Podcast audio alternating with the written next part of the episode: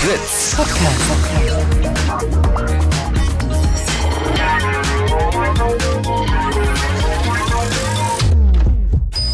Blue Moon. Die zwei Sprechstunden.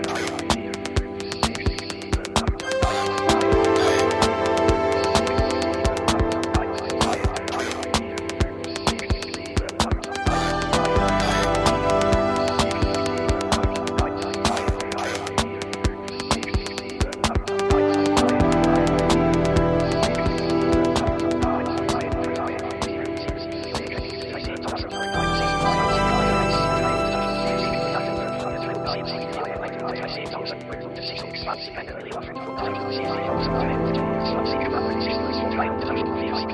you.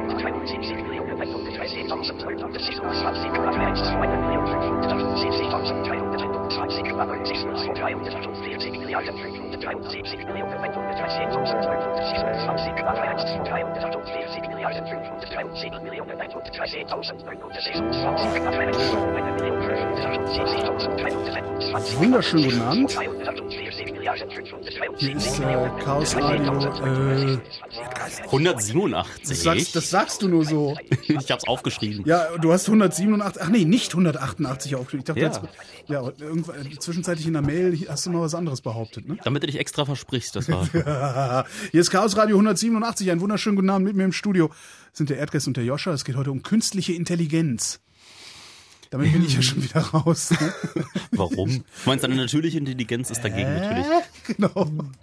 Äh, was qualifiziert euch denn hier Stellung zu, zu beziehen zu diesem Thema eigentlich? Hm, hm, hm. Äh, ich hatte das Auto, ich bin hier rausgefahren. Du hast ein Kombi neuerdings, habe ich gesehen. Ich habe ich nicht neuerdings. Ah, Hattest du nicht früher ein Coupé? Nee. Nee, da Nee. verwechsel ich irgendwas. Ich dachte, du hättest ein Coupé gehabt. Nee, früher. nee, es ist irgendwie schöner 1993er Benz-Kombi, heißt Matilda. Und, das, Mein Neid sei mit dir.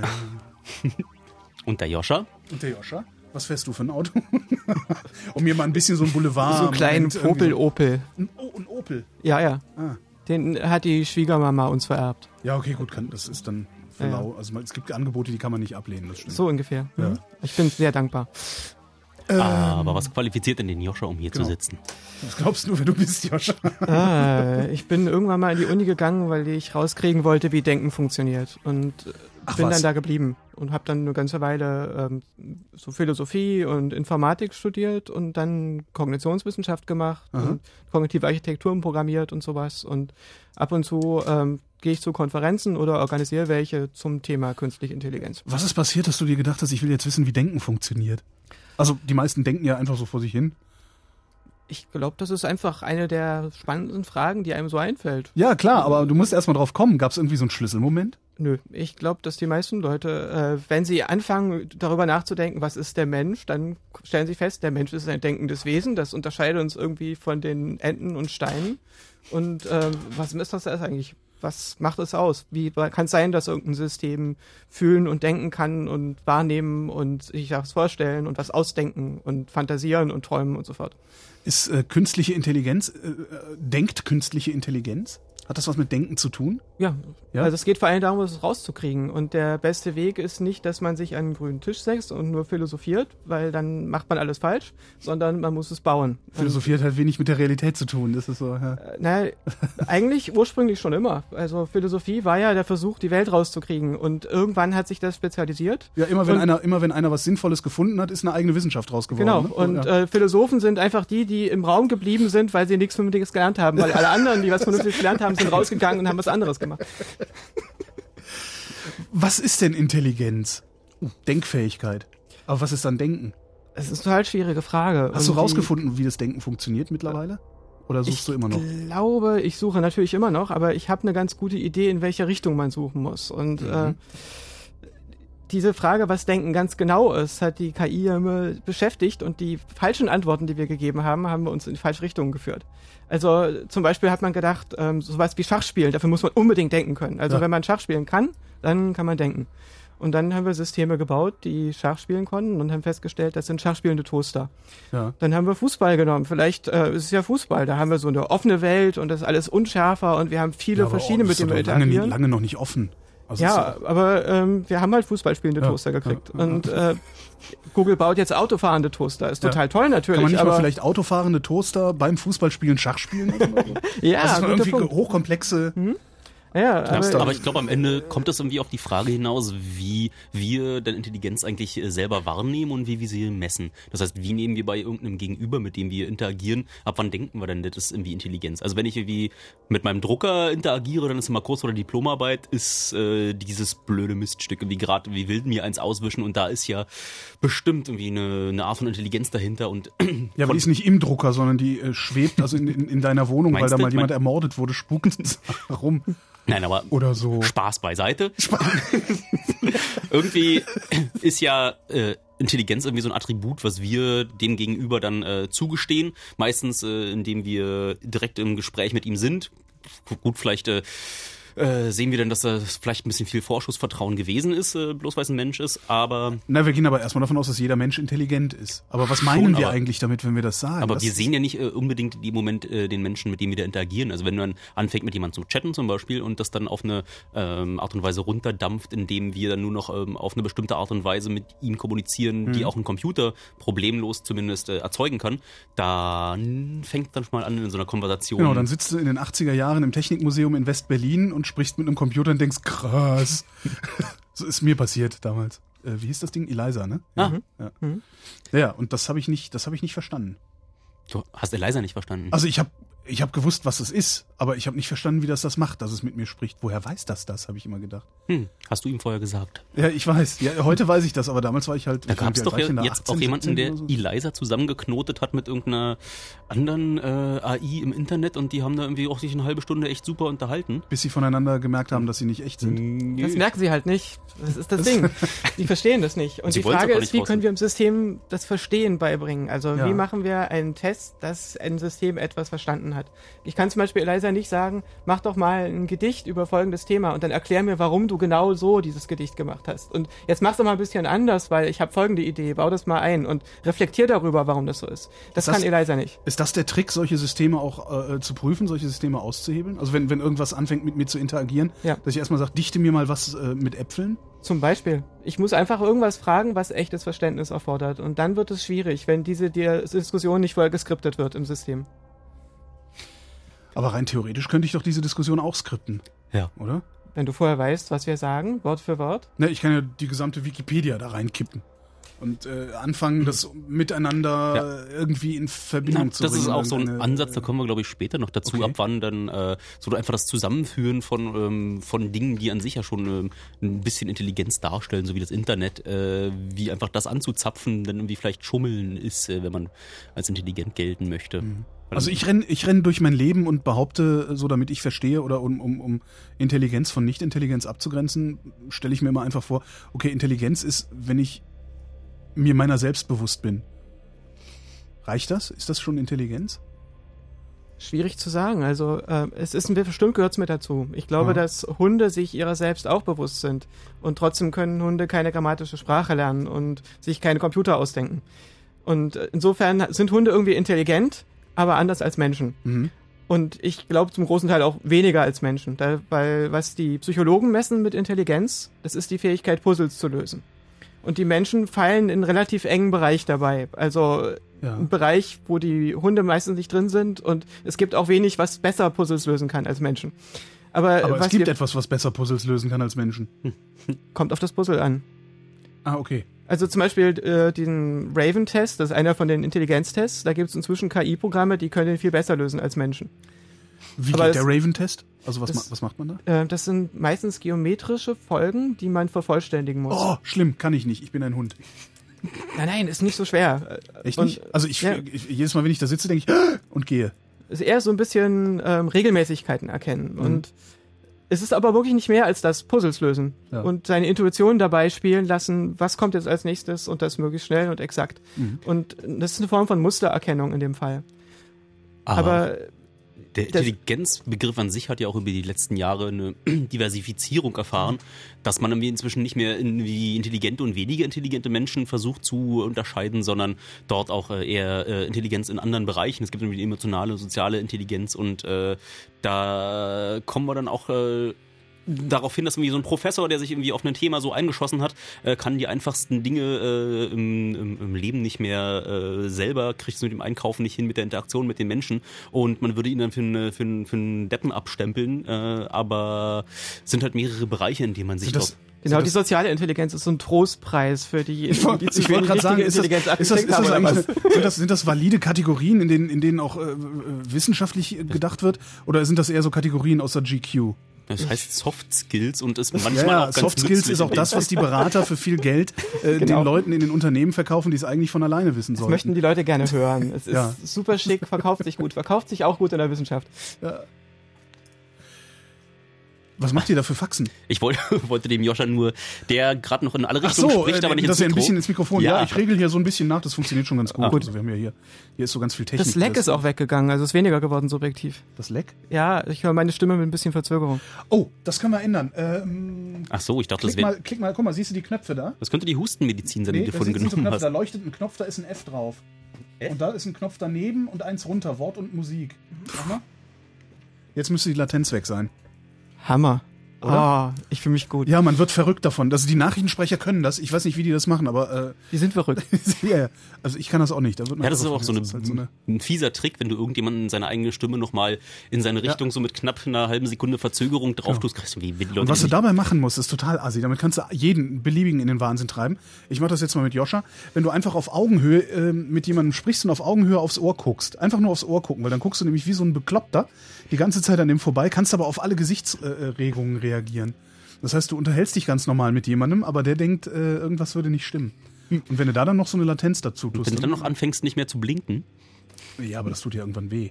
Ach, Wie kommt man jetzt da wieder raus? Warte mal. Ich glaube, wir Nerds sind da total im Vorteil, weil wir haben so wenig emotionale und soziale Intelligenz, dass wir das gar nicht merken, wenn uns Genau, jemand nicht ihr anguckt. guckt sowieso immer aneinander vorbei. Na, es ist einfach wie im, es ist wie im Skype, Herr Je. Der guckt da ja auch nicht mir ins Gesicht.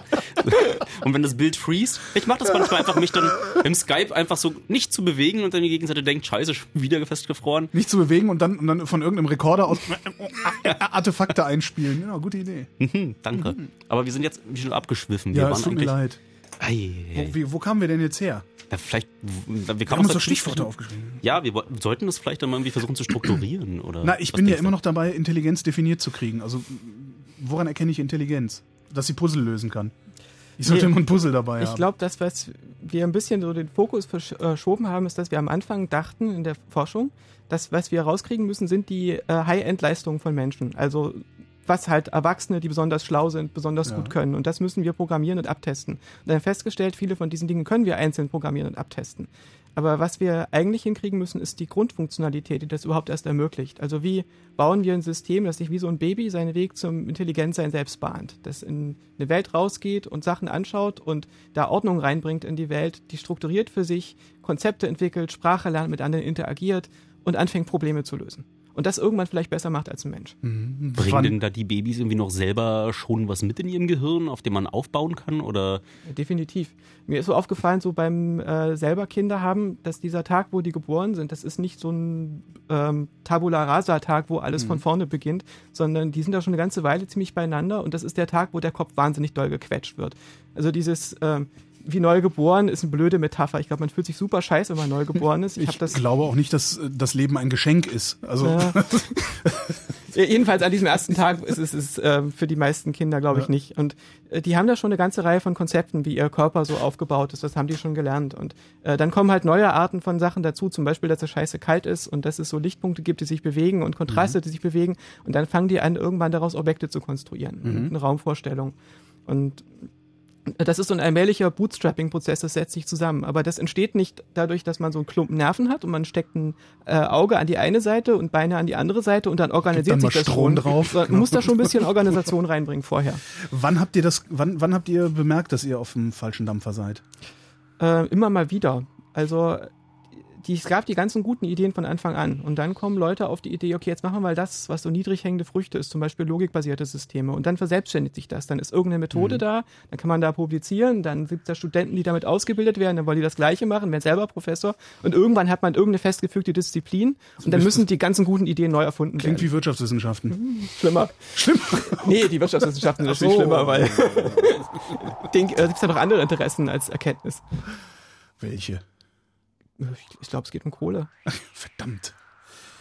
Jetzt sind wir wieder abgeschweift. Ich muss damit Nein, mal aufhören. das war irgendwie, nee, das ist ja schon einer der Kernpunkte, die äh, diese Forschung steht ja da irgendwie heute auch nicht mehr im, im luftleeren Raum, sondern man Mhm. muss ja mal versuchen, da an den Universitäten da Drittmittel heranzuführen und erklären, warum das gerade total voll doll nützlich ist, an dem man da gerade forscht und da sind ja Geisteswissenschaften und so Grundlagenforschung ist ja zuletzt immer schwierig, äh, sich da Ja, wobei künstliche Intelligenz kannst du halt super an die Rüstungsindustrie verkaufen, ne? Also die, die finanzieren dir doch, glaube ich, jeden Scheiß, wenn du denen erzählst, du kannst was bauen, was sich automatisch tarnt, abhängig davon, welche Armee auf es zukommt. Ja, das Oder Problem so. ist, du musst es dann aber irgendwann auch fertig haben, sonst kriegst du kein Geld mehr. Okay, da war ein Haken bei, das stimmt. das willst du ja eigentlich nicht. Ja, aber guck mal, mit diesem Fusionsreaktor klappt das doch auch. Ja, irgendwann wird dann das Geld wieder gecancelt. Das ist ja immer wieder so, da muss man von vorne anfangen. Und das ist ja auch passiert. Also am Anfang äh, waren die Leute sehr optimistisch, so in den 50er, 60er Jahren, haben sie ganz viel in ganz kurzer Zeit hingekriegt. So Systeme, die planen konnten und äh, die einfache natürliche Sprache verstehen konnten. Schon ein bisschen besser als Eliza, ein ganzes Ende besser als Eliza, weil das war recht simpel. Und dann dachten sie, okay, das geht in dem Tempo weiter. Und das ging aber nicht im Tempo weiter. Das waren einfach nur die niedrig hängenden Früchte. Und äh, da waren dann ganz viele Leute enttäuscht und haben gesagt, äh, da kommt ja nichts bei raus. Also ähm, das Funding streichen wir. Und noch dazu ist ja der KI eine totale Zumutung für unsere Kultur. Also ähm, mit dem christlichen Menschenbild geht das überhaupt nicht zusammen. habt, ihr da, habt ihr da wirklich Probleme? Also gibt es da äh, Theologendemonstrationen vor der Universität und, und solche Sachen? Ja, ich glaube, dass es so eine Sache mit der Allgemeinheit ist. Wir haben ja zum Beispiel so ein Projekt gemacht zusammen mit ähm, Philosophen und äh, Neurobiologen Mhm. bei der VW-Stiftung. Wir wollten Emotionen erforschen. Und wir haben gesagt, wir sind also drei Gruppen. Eine Gruppe Informatiker, ähm, die bauen Computermodelle von unseren Emotionskonzepten, die wir entwickeln. Die Philosophen arbeiten auf der konzeptuellen Ebene. Die Neurobiologen wussten noch nicht so ganz genau, was sie machen. Wir tun Leute in Scanner und beobachten irgendwie Emotionen. äh, und Irgendwas die VW-Stiftung hat gesagt, äh, super Projekt, aber Computer haben nichts mit Emotionen zu tun. Die können nichts damit zu tun haben. Also das tun wir bitte raus. Das haben die einfach so gesagt. Ja. Also, Nun ist die VW-Stiftung auch, also die Gruppe eher Ja. geisteswissenschaftlich veranlagt gewesen, aber ich glaube, dass wir so einen, einen Konsens haben im Abendland, der äh, gegen den Mechanismus geht, also gegen diese Ja. Vorstellung, dass äh, die Welt im Grunde mechanisch ist, das geht ja, aber die Vorstellung, dass alles mechanisch ist, also auch unsere Gedanken und Gefühle und unsere Seelen, ähm, das ist eine Zumutung. stimmt. Ja, kann ich mir vorstellen. Wie habt ihr es denn trotzdem geschafft, Geld von denen zu kriegen oder habt ihr es nicht geschafft? Und äh, von der VW-Stiftung in dem Falle ähm, haben wir das nicht geschafft. Also jedenfalls Okay. nicht für die Informatikteile. Das ist aber nicht so schlimm. Es gibt ja immer eine Chance, dass Forschungsprojekte ähm, fehlen und vielleicht war auch einfach unser äh, Teil da nicht gut genug, den wir eingereicht haben. Bloß wie viel Geld braucht man denn da wirklich in der Forschung? Ich glaube äh, viel. Also ich rede immer wieder mit KI-Leuten, die ganz optimistisch sind, weil sie meinen, wenn jetzt mein Projekt umgesetzt wird, dann ähm, klappt das. Und ich brauche zwar viel Geld und dann reden die von, äh, sagen wir mal so 10 Millionen oder so. Und dann denke ich als Informatiker drüber nach, also nicht als Akademiker und denke, hey, dafür kannst du kein ordentliches Startup auf die Beine stellen. Dafür kannst du nicht mal die Garderobe von Sex in the City Teil 2 kaufen. 10 Millionen, kriegst ein gutes CMS für. Ja, äh, vergiss es. Und du weißt Ja. noch nicht mehr genau, was du da machst. Es ist einfach nur für dich verdammt viel Geld. Hm. Aber äh, Na bloß, wo, wo bleibt das Geld denn da wirklich? Ich meine, das sind ja größtenteils Personalkosten, die du dann in so einem Startup verbrennst. Was ist äh, dann an der Universität, wenn du das ist auch alles Personalkosten. Ha. Irgendjemand muss den Krempel ja zusammencoden. Äh, Studenten. Hier hat gerade einer angerufen, hat sich beschwert, die Hintergrundmusik würde nerven. Soll ich ausmachen oder anlassen? Hat er angerufen Hat sogar. angerufen sogar. Ja. Ich würde ja gerne im, im IRC mal nachfragen, aber ich äh, komme da gerade nicht rein. Du irgendwie. musst äh, dann, ich muss dir, ich könnte dir. Nee, nee, ich habe hier Internet, aber ich komme nicht rein, wie mein, äh, mein Irk-Server tot ist gerade. Ach so. Wieso hast du nur Internet?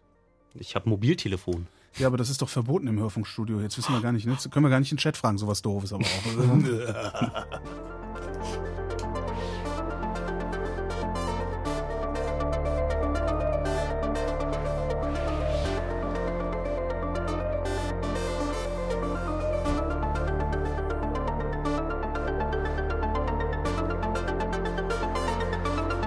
Was ich ja gerne mal wissen würde, ist, wie habt ihr euch das denn, wie, wie, modelliere ich Intelligenz in einen Computer rein? Also überhaupt, wie modelliere ich Intelligenz?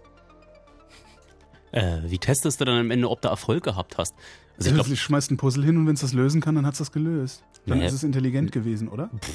nimm mal irgendeinen Menschen, der wie von so einem Konzept vom Puzzle keine Ahnung hat. Den musst du ja irgendwie auch erst langsam darauf hinarbeiten, was ein Puzzle ist, wann er Erfolg hatte, das Puzzle zu Nee, das lösen. mache ich über Konditionierung.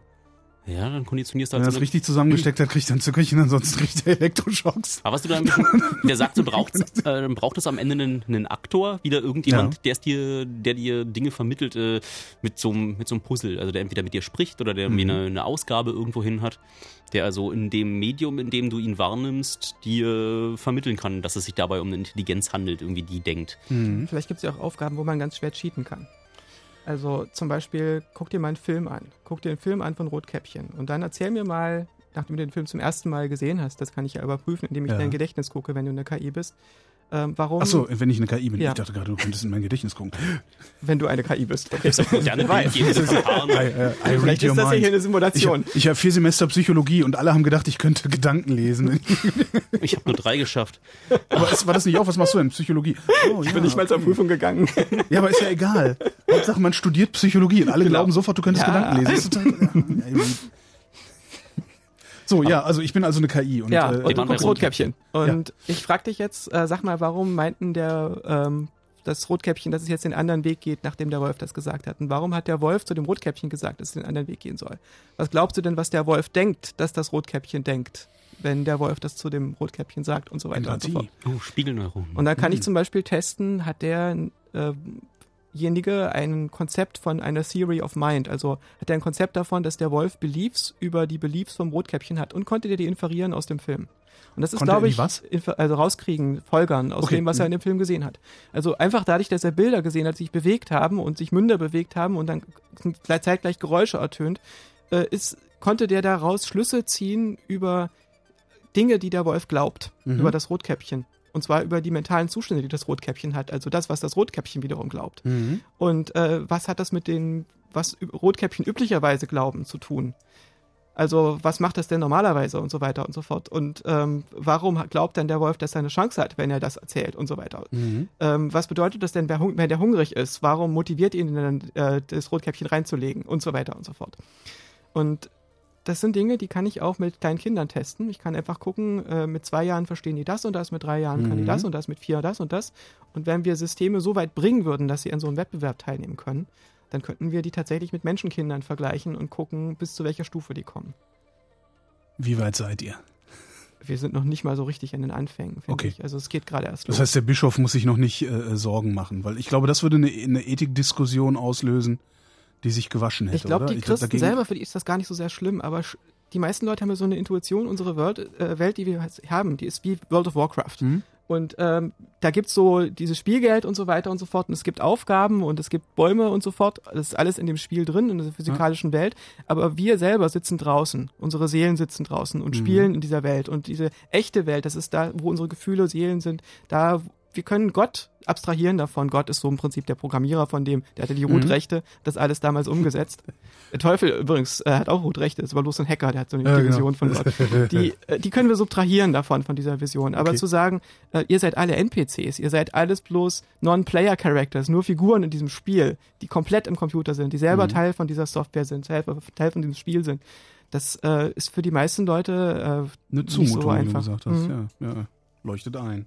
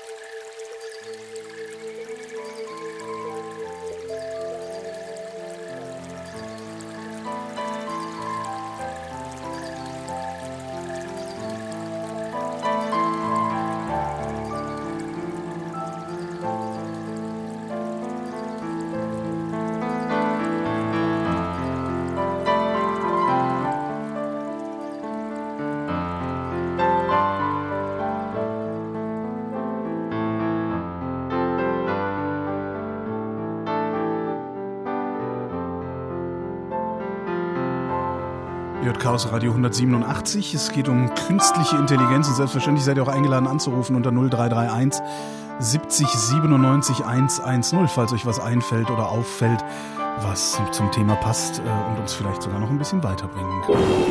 Vielleicht habt ihr es ja im Fernsehen gesehen oder im Radio davon gehört. Für diesen Song hier haben sie gerade den Grammy für den besten Song des Jahres eingesagt. Und jetzt kommen sie nach Berlin. Fritz präsentiert Dienstag, 30. April. Fun. Live im Astra Friedrichshain. solange es noch Karten gibt. Gibt's Karten überall, wo es Karten gibt. Fun. Präsentiert von Fritz. Immer gute neue Musik. Und das hört man.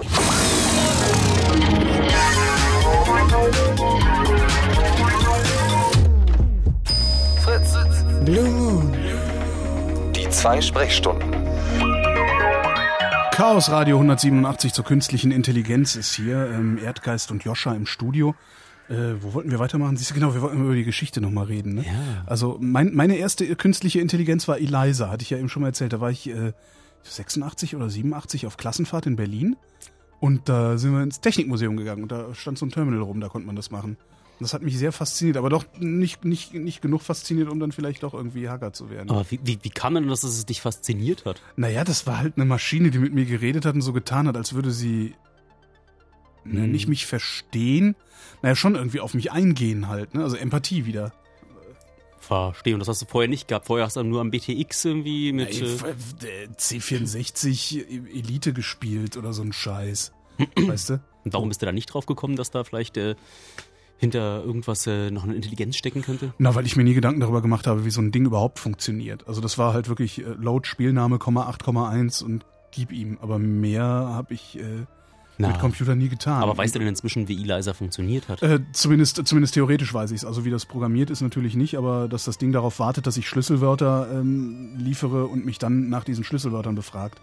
Ähm, das habe ich so einigermaßen mitgekriegt. Weil das Ding fragt ja, glaube ich, nur, ne? wenn ich mich recht entsinne. Na, es fragt und setzt dann immer noch schlau die Antworten, die du früher gegeben hast, wieder zusammen. Ah, Es und ist ein äh, guter Zuhörer. Ist ein guter Zug. Genau. Es simuliert die, das gute Zuhören. Ja. Das war ja auch die, die Sekretärinnen des Professors, die damals Eliza geschrieben hatte, äh, haben sich da auch nächtelang mit diesem, mit diesem, diesem Eliza unterhalten und fanden irgendwie, dass sie total tolle Gespräche geführt haben. Und als dann rausge rausgekommen ist, dass das gar keine Person war, sondern ein Computer und dann noch Logs existieren, da waren die, die müssen mal weg.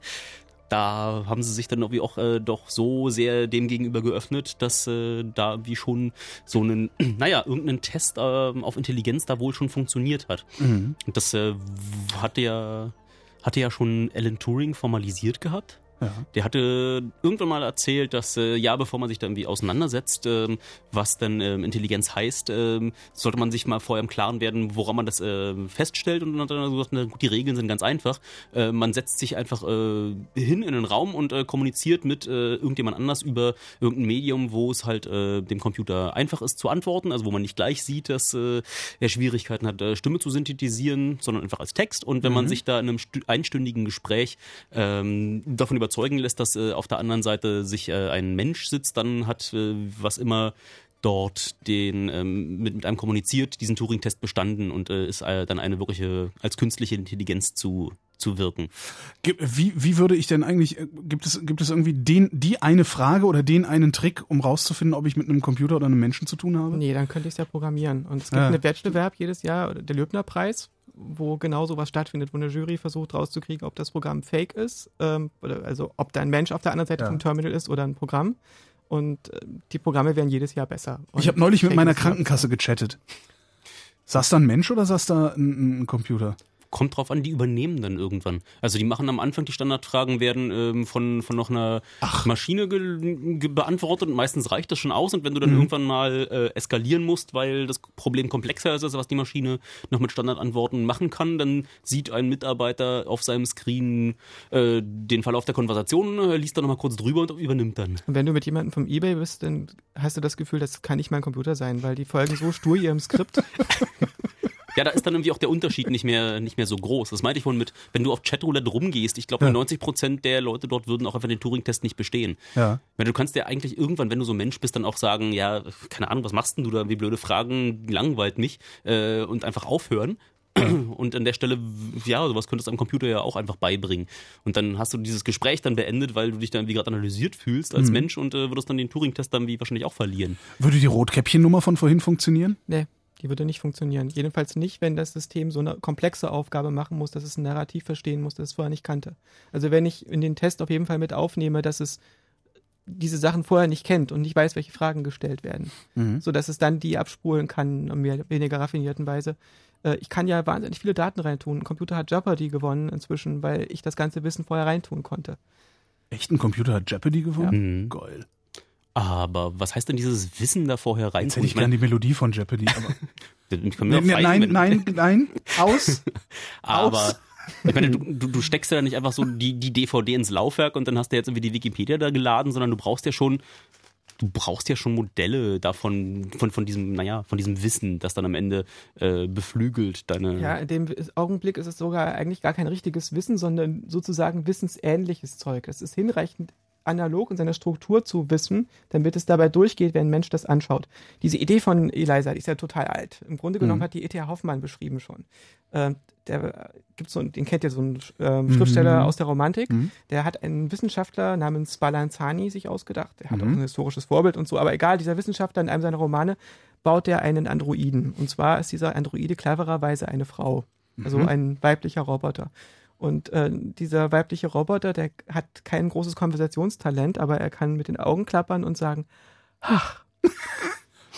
Und Okay. der begegnet also Typen einem reicht das. Also- genau, der begegnet also einem jungen Mann und der unterhält sich längere Zeit sehr angeregt mit diesem äh, weiblichen, sehr nett anzusehenden Roboter und versichert danach glaubhaft, dass er noch nie so gut verstanden wurde wie von diesem äh, System. Und in der ähnlichen Weise funktioniert ja Eliza. Ist ja, Ja. an dieser algorithmischen Gesprächstherapie ähm, angelehnt, also an einer Kunst zuzuhören, die in therapeutischen Sitzungen eingesetzt wird, wo aber der Patient im Grunde genommen alles selber sagt. Ja. Also das Ding wird einem nicht erklären, was man tun soll, sondern man hat eine Möglichkeit, immer weiter zu elaborieren. Und das reicht den meisten Leuten für die Konversation aus.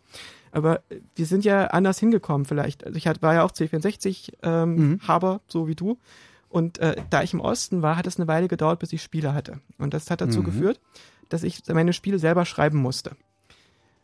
Und das heißt, wir haben so von der Picke auf äh, überlegt, wie baue ich das immer, wenn wir was angeguckt haben. Und dann ist natürlich dieser Gedanke total naheliegend, wie könnte ich mir was bauen, mit dem ich mich richtig unterhalten könnte. Ja. Dass ich mich richtig versteht. Und zwar nicht, ähm, indem ich was erzählen kann, weil ich möchte einfach nur jemanden haben, wo ich da alles reintue und der so tut, als ob er mich versteht, sondern der mir neue Ideen gibt, mit dem ich Ping-Pong spielen kann, geistig.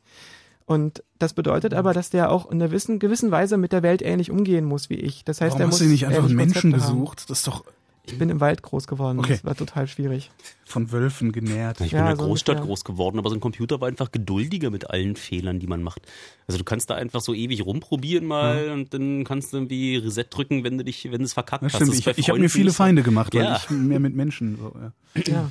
Ja, es ist, das bringt's nicht. Das bringt's nicht. Liebe Kinder Ich draußen hab im heute noch, heute habe ich noch in einen Chat geschrieben: Menschen sind doch wirklich das Letzte. Oh.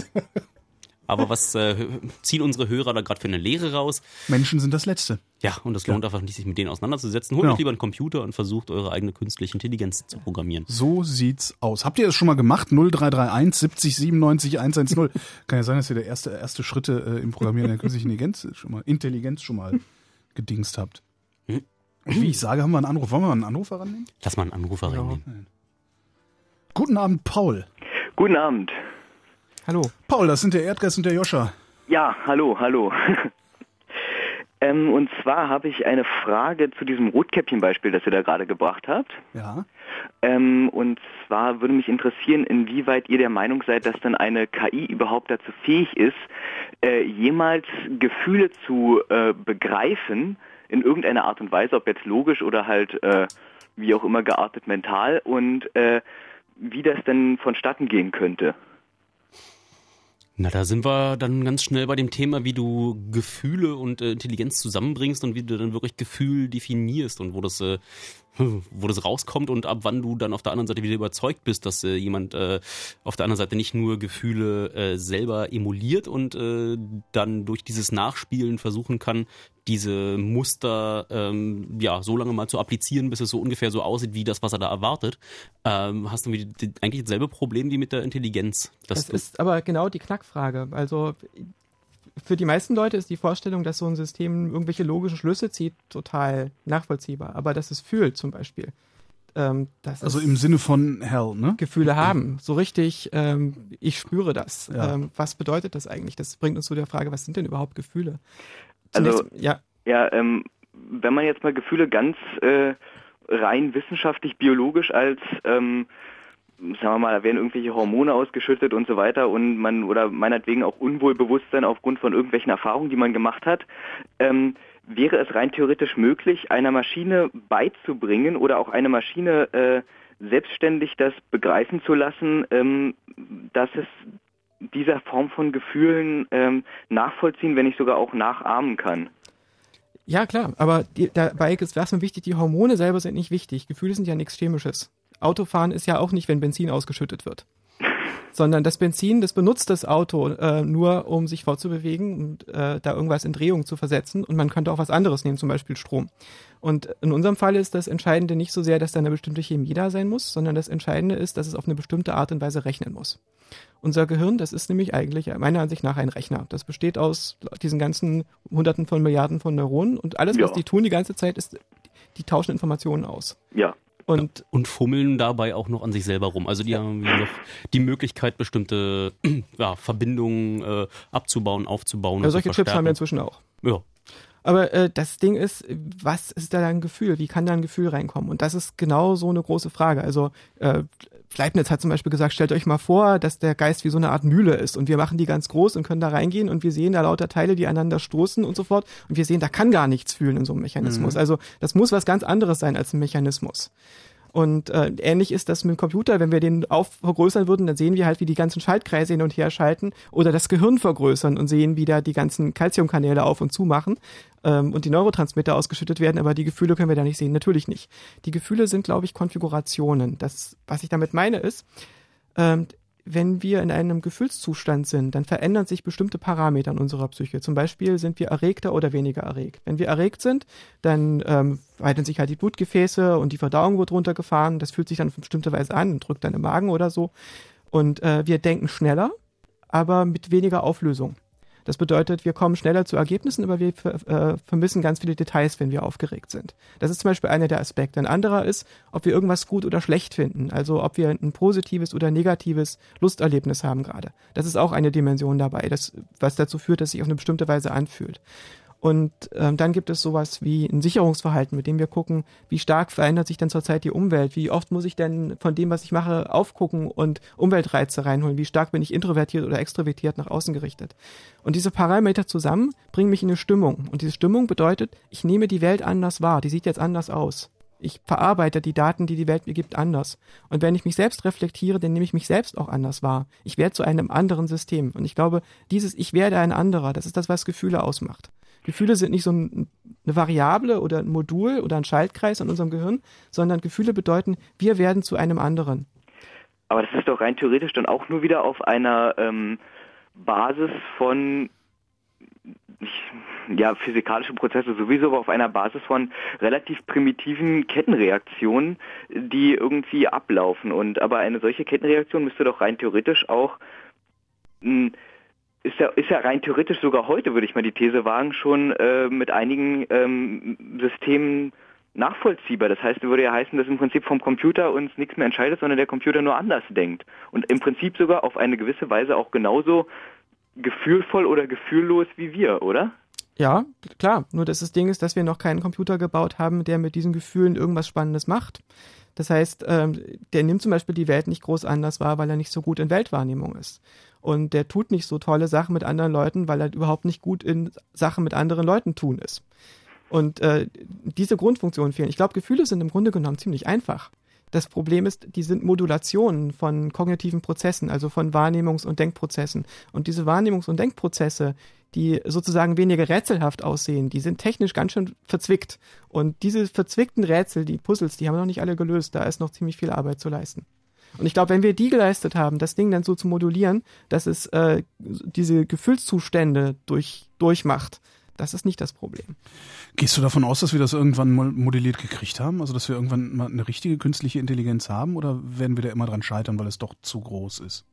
Ich glaube nicht, dass es so schwierig ist. Also äh, es ist halt, es ist nicht intuitiv. Ja. Aber wenn wir uns mal die Komplexität angucken, unser ganzes Genom passt auf eine CD-ROM locker. Mhm. Das heißt, das ist ähm, einfacher als Microsoft Windows. So wenig Daten, die reingehen und dann viel, viel und schnell rechnen. Und nur ein ganz kleiner Bruchteil davon kodiert unser Gehirn. Ja. Und das Gehirn wird dann natürlich ausgepackt mit diesem Wahnsinnsprozess Ja, äh, im Mutterleib und später und formt sich dann in der Interaktion mit der Umwelt, kriegt dann seinen Feinschliff und so fort und äh, wickelt seine ganzen Drähte auf. Und äh, diesen Prozess zu reverse engineeren, das ist nicht ohne weiteres möglich. Und im Augenblick gehen, also die Neurobiologen versuchen es ein bisschen zu reverse engineeren, Aber für so einen Informatiker sieht das, was die Neurobiologen da ein bisschen aus, als würde man versuchen, den Vogelflug zu verstehen, indem man Vögel studiert. Aber die Ornithologen kriegen die Theorie vom Fliegen nicht raus. Mhm. Wenn ich mit Mikroskop auf den Vogelflügel gucke, dann sehe ich da, oh Gott, da sind ja Millionen von diesen Federkielen. Und jeder von denen hat tausende von kleinen Zäpfchen, die ineinander verdrahtet sind mit den Nachbarfedern. Das kriegst du nie modelliert. Und wenn ich das modelliere, dann ende ich wahrscheinlich mit einem Pinguin. Mhm. Und das Ding kann gar nicht fliegen. Also ich versuche als dann- Informatiker eher so die Festo, Grundfunktion Wir haben zu Festo, bauen. dass der dann hingekriegt, diesen Vogel zu bauen. Die haben, die haben dann anders drauf geguckt. Na, die haben äh, was anderes gebaut. Die haben erstmal versucht, das Prinzip von Gleiten zu kriegen. Und Ah. äh, Systeme zu bauen, die gleiten können und einen Antrieb haben. Und Mhm. dann eine Theorie von Aerodynamik zu entwickeln. Und dann kann man das Ganze erweitern und diese ganzen Feinheiten dazu bauen. Und vor allen Dingen, wenn man so eine Vorstellung hat von Aerodynamik, dann kann man gucken, hey, wie machen denn die Vögel das? Wie nutzen denn die die Aerodynamik? Und das muss so ein Vor und Zurück sein zwischen den einzelnen Mhm. Feldern. Also das eine kann ohne das andere nicht auskommen. Aber ich Ähm. muss die Vögel angucken natürlich, um das zu verstehen. Aber die Vögel selber verraten es mir nicht. Nun würde ich ja mal behaupten, dass wir Menschen uns schon ganz gut gegenseitig angeguckt haben und auch eine Vorstellung haben, wie das mit den Gefühlen funktioniert. Gibt es denn da eigentlich schon irgendwelche Ansätze in der äh, Informatik, da, ähm, sag ich jetzt mal, gefühlsbetonte Programme umzusetzen? Gibt's total, aber das Spannende ist, dass die Psychologen anscheinend noch weniger darüber wissen als die Menschen. Ist dir schon mal aufgefallen, dass es nicht mal ein Handbuch darüber gibt, wie man anständige Beziehungen führt?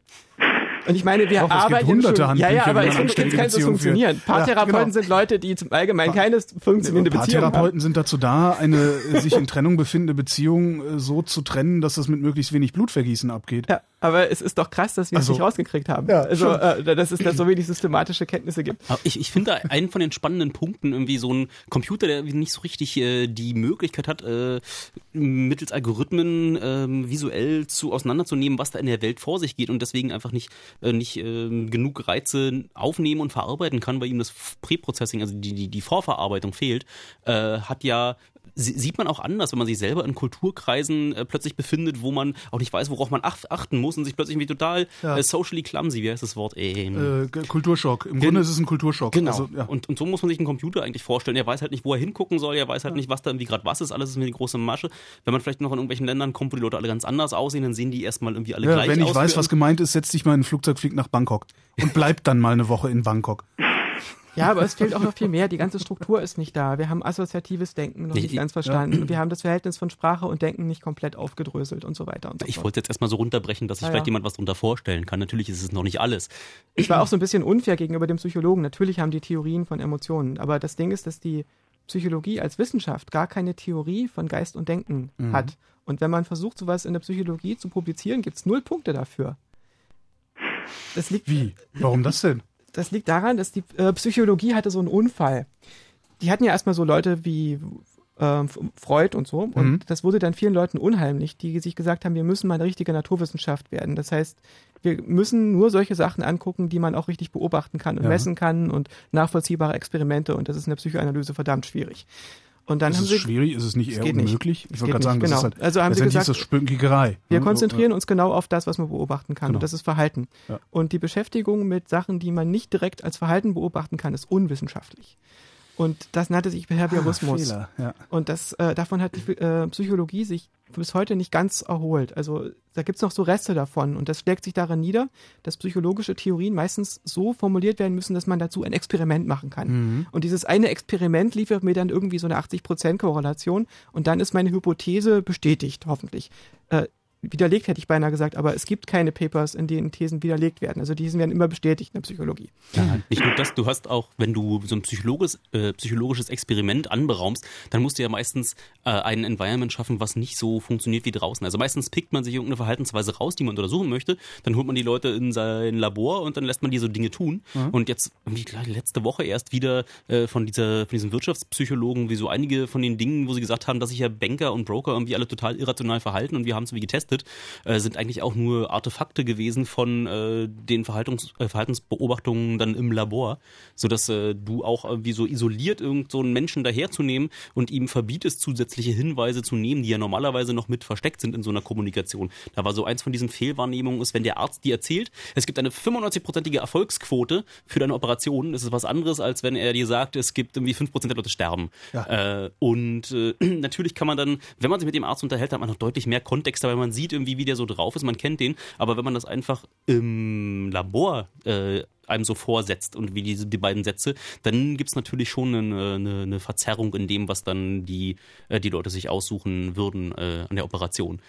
Also dass Psychologen so ein grundsätzliches Problem haben, so ein hochkomplexes System wie einen Menschen zu analysieren, indem sie einfach einzelne Verhaltensweisen im Labor sezieren wollen, funktioniert genauso schlecht wie sich einen Vogelflügel angucken. Ja, aber Wobei man der ja Verhaltenspsychologie, also da, für die muss man eine Lanze brechen. Ich glaube, es ist die einzige psychologische äh, Therapieform, ähm, die überhaupt Therapieerfolge vorzuweisen hat. Ne? Aber wir reden ja gar nicht von äh, Therapie. Das Verhaltenstherapie und Behaviorismus sind verschiedene Dinge, hat nichts miteinander zu tun. Es gibt sozusagen einen therapeutischen Hm. Flügel der Psychologie, der hilft den Menschen, und es gibt einen wissenschaftlichen Flügel der Psychologie, der versucht, Sachen rauszukriegen. Hm. Und die beiden haben erstaunlich wenig miteinander zu tun. So weit bin ich nie gekommen, das rauszufinden. Ich dachte immer, das wäre, also ich, Ja, das ich war das bin einzig Spannende, was ich mir da angehört habe. Deswegen habe ich mich da in diese Psychologie reingesetzt. Nein, ich habe irgendwann Walden 2 gelesen und dachte, ach du Scheiße. Äh, ich finde es interessant, dass viel von der richtig tollen Psychologie ist in Romanen drin. Also Ja. wenn man Kundera liest oder Dostoevsky, äh, das sind echte Psychologen. Die haben Mhm. sich ganz große Gedanken darüber gemacht, wie funktionieren Menschen, wie funktioniert menschliche Motivation, auf welchen Schichten, wie funktioniert die Logik von Menschen, wie hängt das alles zusammen. Und darüber haben die aber keine Bücher geschrieben, sondern die Bücher geschrieben, die dieses Wissen benutzen. Es steckt Mhm. da aber alles drin. Also doch noch Dostoevsky Haben wir den. Paul eigentlich noch in der Leitung? Den- Der den Paul haben ist immer noch der da, ja, Leitung. der, der nimmt sich schon das Wort, wenn, wenn er will. Ja, ähm, fällt mir gerade noch hier bei Therapie ein, äh, wenn ihr gerade das noch äh, ansprecht. Und zwar ähm, war das ganz interessant. Ich habe mal vor äh, nicht allzu langer Zeit einen Zeitungsartikel noch äh, gelesen. Und zwar hatten die in Japan einen ähm, Erziehungsroboter konstruiert irgendwie, der eigentlich ganz primitiv nur Stoff rübergebracht hat, aber halt auf eine unglaublich geduldige und verständnisvolle Art und Weise.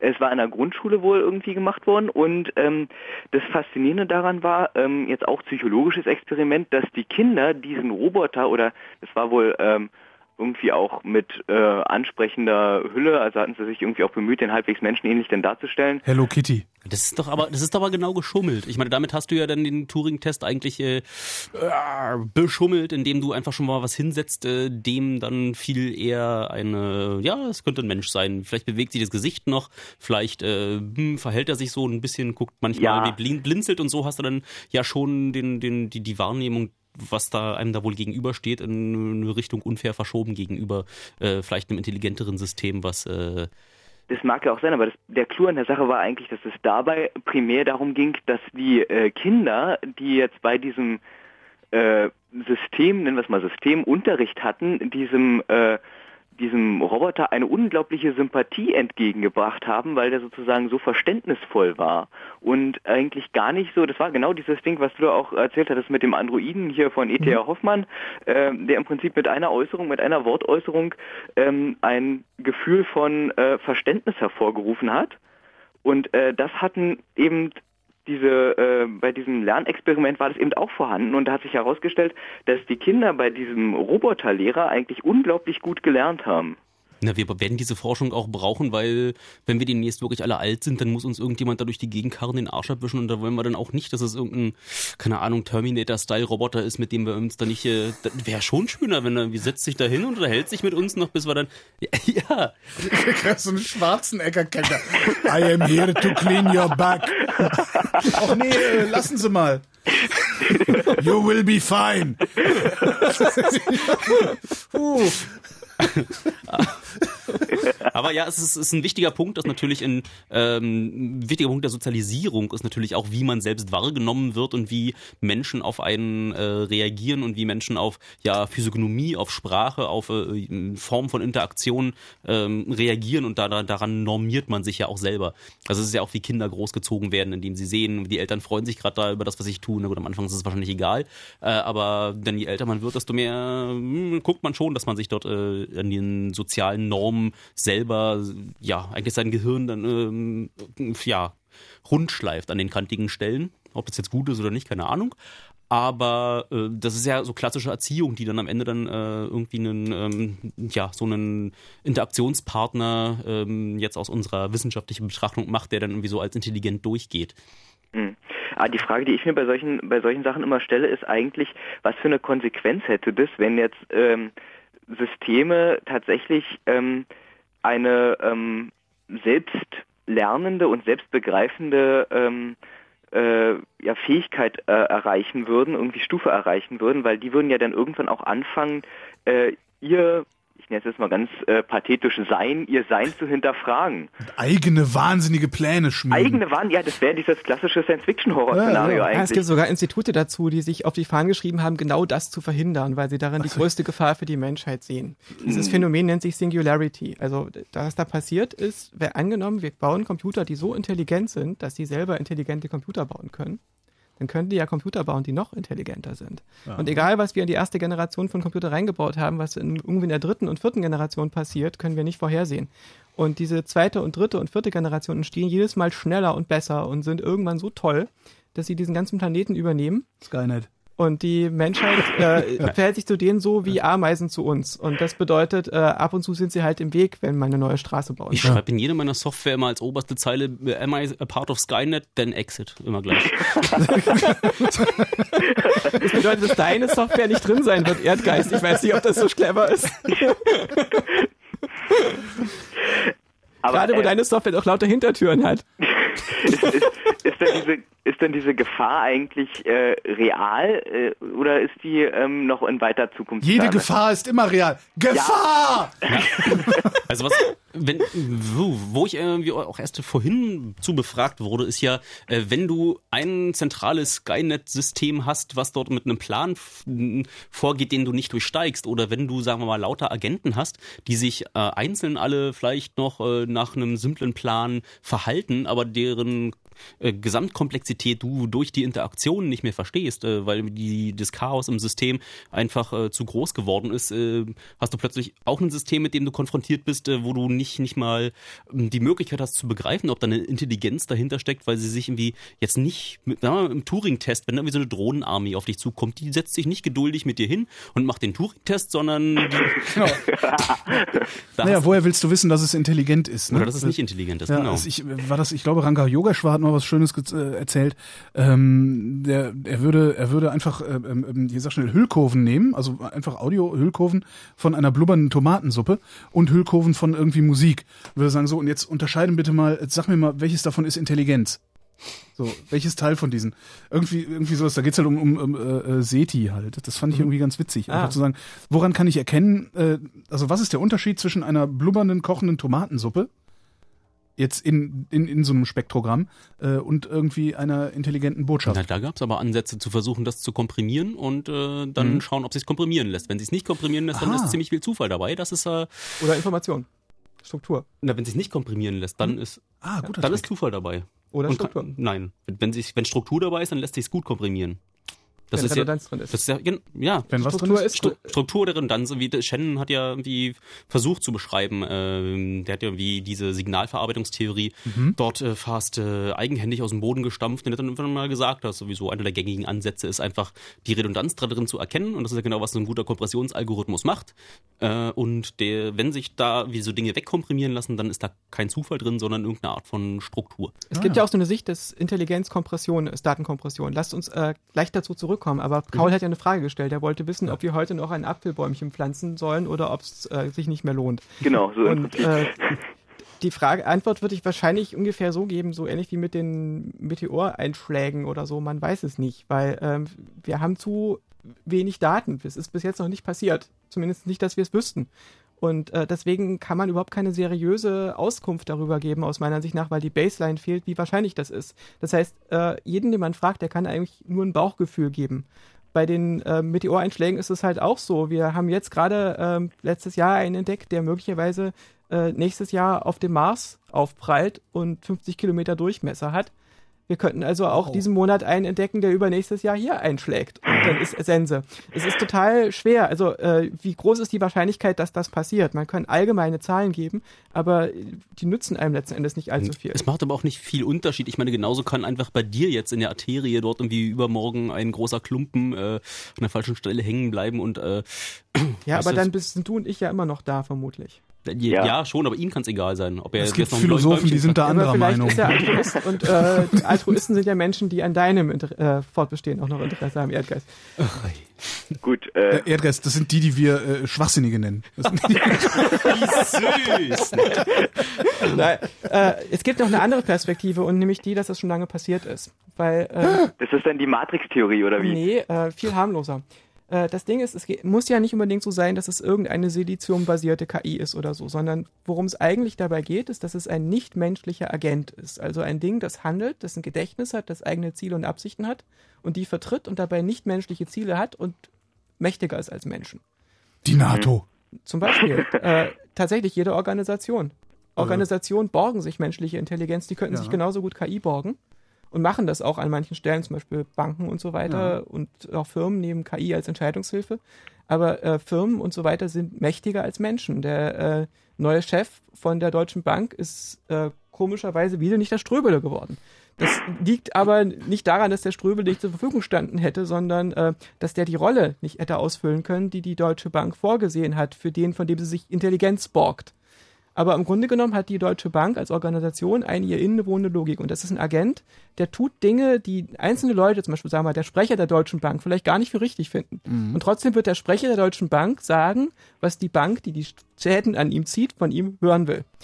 Also Sonst kriegt er den Job nicht. Dadurch, dadurch hast du auch immer diesen, dieses, das, das Problem, dass du keine moralische Instanz da drin hast, beziehungsweise die Moral dieser Instanz vielleicht gar nicht erkennst, weil Natürlich, sie, weil ist sie ja größer ist Mensch. als du selbst. Ist ja ein, Das einfach ein nichtmenschlicher Agent. transzendente Moral. Es ist aber halt, wichtig, ja. darauf hinzuweisen, weil ja in den Vereinigten Staaten dort auch so diese Gerichtsurteile, wo sie gesagt haben, Corporations are people, Ja. äh, genau, ja, es ist vielleicht eine Intelligenz oder wie ein, äh, ein Organismus, aber er ist irgendwie nicht sehr menschlich, er hat irgendwie, er ist eigentlich ein Soziopath.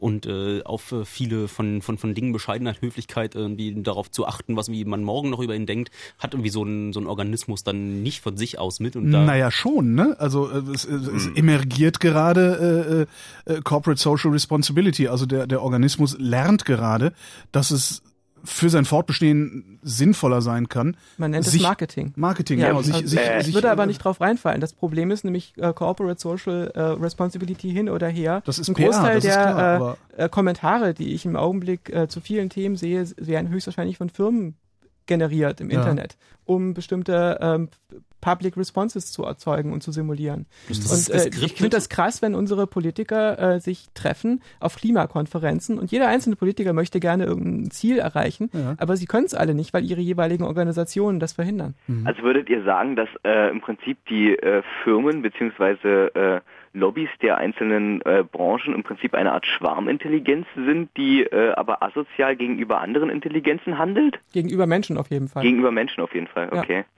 Na klar. Warum sollten Firmen ähm, sich sozial gegenüber Menschen verhalten, außer es bringt ihnen Vorteil bezogen auf die Baseline? Weil die, die Fitnessfunktion von Unternehmen ist natürlich letzten Endes der Shareholder Value. Und es gibt ein Feedback dazu zum äh, Wohlergehen der Menschheit, aber das ist relativ schwach. Das heißt, es ist völlig okay, wenn wir zum Beispiel jetzt äh, alle ähm, Kohlenwasserstoffe, die wir äh, in die Hand kriegen können, verbrennen, weil es ökonomisch Sinn macht, auch wenn es dazu führt, dass der Planet sich um 5 Grad erwärmt oder mehr und das hier aussieht wie bei Mad Max. Aus evolutionärer Sicht eigentlich Schwachsinn. Ja, aber das ist möglicherweise wie so ein Krebs. Äh, Evolution greift ja immer erst ab der nächsten Generation. Ja, das stimmt. Wenn es keine gibt, Ist Ende. bupp. Paul, vielen Dank. Ja, bitte, bitte. Gute Ähm, Nacht. Was? hat, ja, bitte, bitte, hat Spaß gemacht. Gleichfalls. Schwein gehabt. ja, Tschüss, mach's gut. tschüss.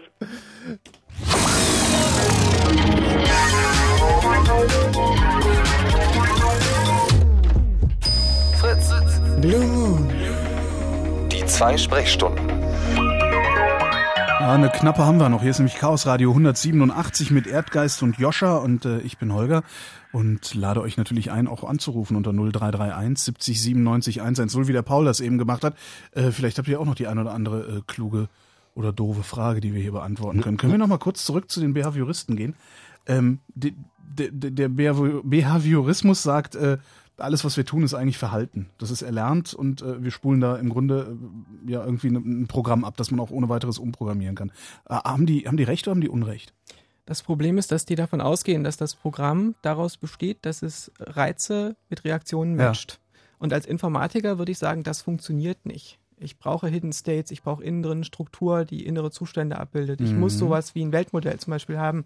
Ich kann nicht einfach nur äh, Reize der Welt aufnehmen und auf diese Reize direkt reagieren. Ich muss also bestimmte Konstruktionseinheiten annehmen, wenn ich das zum Funktionieren bringen will. Und das ist die Perspektive, die wir als Informatiker haben. Was sind die Funktionen, die wir einbauen müssen in unser System, damit es überhaupt geht? Und da gucken die Psychologen gar nicht so sehr drauf, sondern die haben ja schon funktionierende Systeme vor sich oder Systeme mit charakteristischen Defekten. Die sind so ein bisschen wie ein Automechaniker, der sich weigert, unter die Haube zu gucken.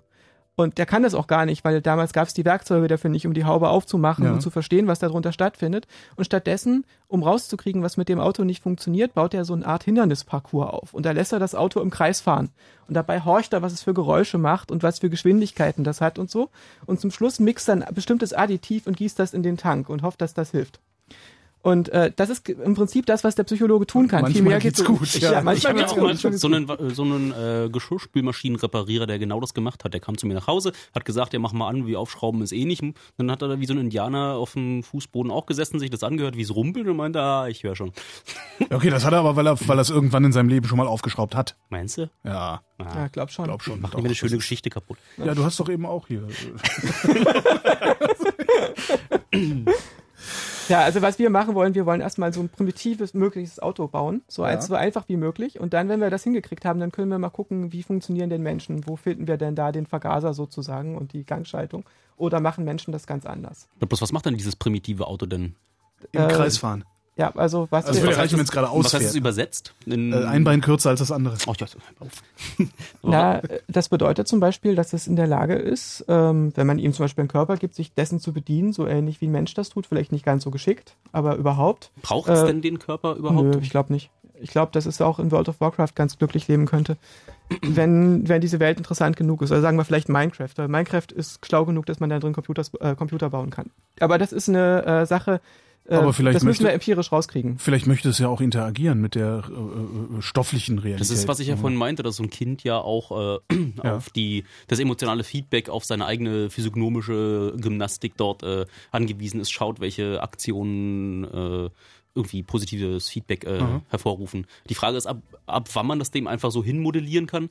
Weil wenn das Ziel unserer Forschung am Ende ist, irgendwas, äh, was sich dann schon wie ein Mensch, wie ein Ping-Pong-Ball, wie ein Gesprächspartner funktioniert, dann will man von ihm ja auch äh, vielleicht bestimmte äh, ja, emotionale Interaktion, die man so erwartet äh, in, äh, in der Kommunikation mit einem Menschen. Vielleicht muss man ihm das dann irgendwie noch als Add-on da am Ende mit, äh, mit beibringen, dass er sich nicht komplett wie ein hm, gefühlloser Soziopath äh, da, da, daher bewegt. egal, was du ihm sagst, der sagt, ne. ne. Ja, bloß ich, da kenne ich auch so Leute.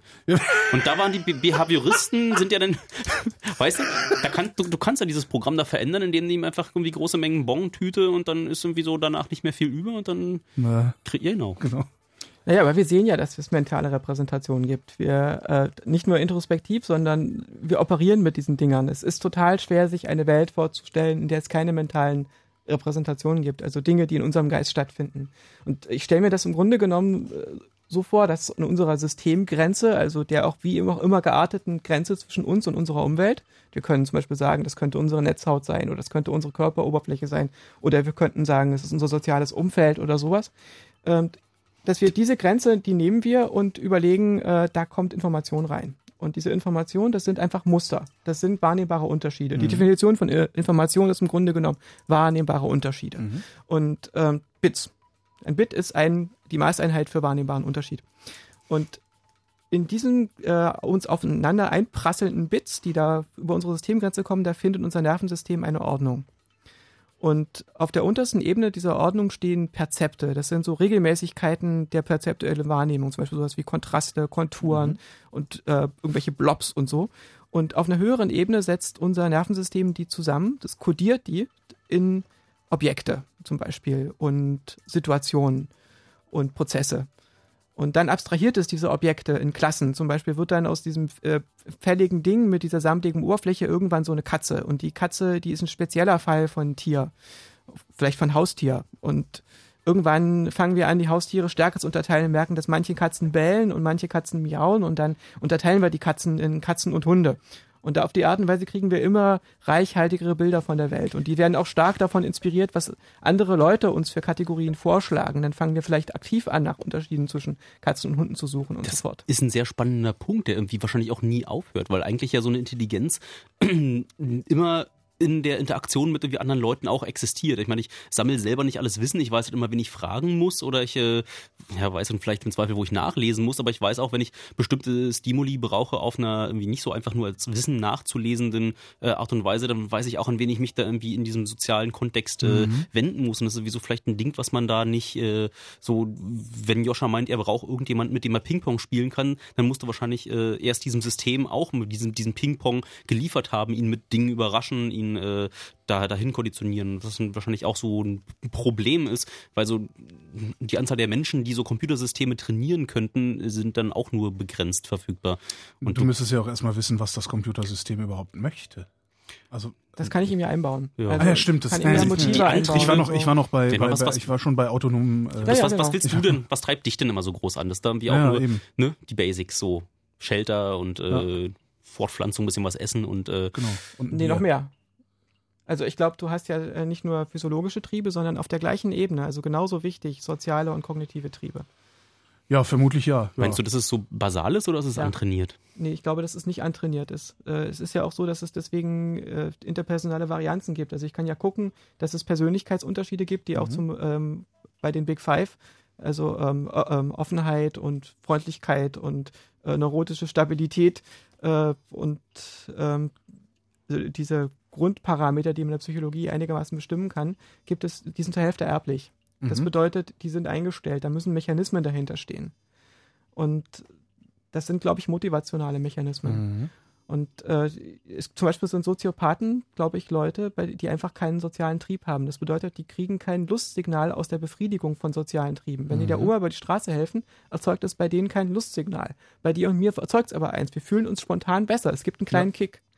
Und äh, dieser kleine Kick ist ein positives Reinforcement-Signal und die Evolution hat das in uns reingebaut. Und das hat einen ganz klaren, ganz knallharten evolutionären Du redest Nutzen. gerade den Behavioristen dann äh, nach dem Mund. Äh, wenn die Behavioristen ja, das, das nicht, äh, vielleicht den Soziobiologen. Den Sozio, aber wobei, das, das ließe sich auch behavioristisch äh, mhm. verargumentieren, was du gerade sagst. Naja, ja? was ich natürlich im Unterschied zu den Behavioristen meine, ist, dass ich mentale Zustände untersuchen kann. Ja. Ich kann darüber reden, was im Geist vorgeht. Ich muss nicht nur von Reiz und Reaktion reden. Ja. Das ist so der Unterschied. Ich will das nachbauen. Kommen wir doch mal zum Nachbauen. Wie, wie sieht's denn mit Nachbauten aus? Also was, was, was gibt's denn da Interessantes, als abgesehen von Eliza und dem Schachtürken? Schachtürken. Schachtürke. Schachtürke. Schachtürke war ja so der erst an so einem Orakel angelehnte Maschine, die so vorgetäuscht hat, man würde gegen einen Computerschach spielen und der war dann, um noch ein wenig ähm, orientalischen Charme damit reinzutun, genau. es ein bisschen geheimnisvoller zu machen, war er halt wie ein Türke verkleidet und wie, oder was damals das Bild eines Türken gewesen ist. Computer hießen damals Roboter oder noch anders? Roboter? Nee, das wollen wir erst später mit, äh, Asimov hat das doch äh, erfunden in einem von ja, seinen Romanen? Nee, nicht Asimov, das war... Äh, Lem? Nein. Auch nicht? Nein, der Tscheche war's. Čapek. Ah. Der Tscheche war's. das ist aber gar nicht so alt mit den Robotern. Nee, nee, das Wort, das kommt von der Roboter, von Arbeit, mhm. im Slawischen. Und äh, das war so eine Oper, die er geschrieben hat, Rossum's mhm. Universal Robots. Also so Androiden, die ah, ja. rumlaufen sollten. Aber äh, dieses Konzept des Androiden, also des äh, Maschinenmenschen, das gibt es schon in, seit der Antike. Wir hätten noch einen Anrufer mit einer Frage. Warte mal. Namens Alex. Hallo. Hallo. Hui. Hier ist Alex. Hallo Alex. Du hast eine Frage, ne? Ja, also erstmal muss ich sagen, ich muss Fragen haben, denn ich kann nicht dazu sagen, weil das eine absolut abgefahrene Sendung ist, die ihr gerade macht. Und ja, ich bin auch sehr fasziniert. absolut abgefahren. Also das mit den Organisationen, dass man da so denken kann, mit den äh, Filmen, ja, es ist so und es ist schwierig. Deswegen muss ich, kann ich aber nur Fragen gar nicht dazu sagen. Ja. Ich muss das mal so reinschmeißen, sonst vergesse ich nämlich alles, was ja, ich sagen wollte. Und zwar, ich hab, bin Papa von zwei Töchtern und habe mich ganz oft äh, gefragt, wie das ist mit den Menschen oder mit den Kindern, wie die erzogen werden, ob das nur Umwelteinflüsse sind oder nicht, oder ob sie als leeres Blatt Papier zur Welt kommen. Ich bin zum Schluss gekommen, dass sie als leeres Blatt Papier oder als weißes Blatt Papier zur Welt kommen. Allerdings ist die Struktur des Papieres immer unterschiedlich. Das also wäre die gleichsam, erste gleichsam Hand, handgeschöpft, sozusagen. Handgeschöpft oder Maschinen, glatt, strukturiert, ein bisschen gräulich, angegraut, wie auch immer. Die Struktur ist einfach unterschiedlich und das Papier kann man dann beschreiben. Mit Umwelteinflüssen. Erstens natürlich die Eltern, dann kommen ja alle nach und nach. Dann die zweite, zweite Anmerkung wäre, was hat das Ganze, diese künstliche Intelligenz oder das, die Nachahmung, sage ich jetzt mal, des Lebens, das ist ja zurzeit noch, mit der Fantasie des Menschen zu tun. Natürlich muss man dann wieder die Fantasie auseinanderdröseln. Was ist Fantasie? Man muss sie ähm, definieren. Und das Dritte, was ich dazu sagen wollte, ist, wenn man Gefühle erlebt, da habt ihr vorhin drüber gesprochen, über Gefühle. Ähm, es sind doch auch, kann man nicht den Computer oder die künstliche Intelligenz dann so bauen, dass er auf bestimmte Reize mit einem bestimmten Programm reagiert. Das heißt zum Beispiel, er sieht, man ist eingegeben, wenn er etwas mit blauen Augen sieht, was eine ge- gewisse Nuance an Geruch hat und einen gewissen Tonfall, dass er dann sich zurück erinnert oder dass er dann in dem Programm d- drinne hat, dass er bei diesen Parametern sagen muss, ich liebe dich, ich finde dich gut. Ist das nicht der Ansatz, das so zu machen oder die Gefühle, die Menschen, die Gefühle der Menschen entstehen noch eigentlich so? Es sind doch ganz viele zusammengemixte Sachen. Das, was du da erzählst, habe ich zwar in der Disco schon öfter gesehen, aber es macht mir ein bisschen Angst. Also wenn du wie so ein einfaches Beuteschema hast, dass da irgendwie blaue Augen und äh, Nein, so einfach ist es ja nicht. Da gehören, gehören ganz, ganz, ganz viele andere Parameter dazu. das Oder je nachdem, was man erreichen will. Zu einer Liebe gehören ganz viele andere Parallele. Zu diesen blauen Augen, das ist ja dann nur wie die Nacht. Aber so eine Liebe empfinden gehören ja noch ganz viele andere, so wie gesagt, Geruch oder, oder was auch immer. Aber Ja, so sind ja viele. Aber ist das nicht der Ansatz, sowas zu machen, nachzuempfinden, so eine Gefühle? Na, wenn du irgendwie in der Historie siehst, wie sich irgendwie die Schönheitsideale von Menschen da über die Jahrhunderte verändert haben, dann glaube ich, ist es ganz einfach äh, deutlich, dass äh, solche Präferenzen in, in der Natur äh, nicht vorgegeben sind, sondern anerzogen sind einfach. Äh, und das Hm, da wäre ich total vorsichtig. Also zum Beispiel hat früher in meinem Weltbild die Vorstellung, dass wir alle bisexuell sind, super gut reingepasst. Dann habe ich praktisch auf die harte Tour lernen müssen, dass das nicht stimmt. Ich komme ja aus so einer Familie, wo meine Mutter eigentlich total dankbar gewesen wäre, wenn ich schwul gewesen wäre. äh, aber äh, das funktionierte irgendwie nicht. Also äh, Nee, nee, nee, also ein Schönheitsideal und eine sexuelle Präferenz im Geschlecht sind noch zwei unterschiedliche Dinge. Also das ist wie damals irgendwie eher so die wohlgenährte F okay, so ja, okay, das, das ist äh, Nein, sicherlich ich meine jetzt adaptiv. auch nicht, ich meine jetzt auch nicht das Schönheitsideal, Ich aber glaube es muss auch, eine dass- gewisse, eine gewisse Ausstrahlung muss ja vorhanden sein. Das, was du meinst, ist eher die Adaption, dass wir nämlich lernen, diesen Reiz mit diesem Gefühl zu verknüpfen. Richtig, weil es ist ja so schon, dass jetzt mir zum Beispiel, mir persönlich, würde es schwer fallen, wenn mir eine, jetzt ich, ich reduziere es jetzt mal auf das Schönheitsideal, weil wir jetzt gerade sind. Es gehören noch ganz, ganz, ganz viele andere Parameter dazu. Aber als ersten Kontaktaufnahme, dass ich überhaupt mein Reiz wahr wird und ich Liebe empfinden könnte, dass ich bereit wäre, diese Liebe zu finden könnte, es ist jetzt schwer, wenn eine grau am ganzen Körper behaarte Frau auf mich zukommen würde. Ja, bloß wie heutzutage Also- triffst du die doch eh im Internet. Da siehst du das doch dann erst Ja, nachdem du doch, da schon, schon ihr Ja, du verfallen weißt, bist. ja, du weißt ja, was ich meine, weißt du? Und das, da gehören schon gewisse Parameter dazu, dass ich erstmal bereit bin, sowas zu empfangen. Und dann muss sie natürlich auch das bestätigen, was ich mir vorstelle. Also die muss natürlich dann klug daherreden und auch spaßig sein und all sowas.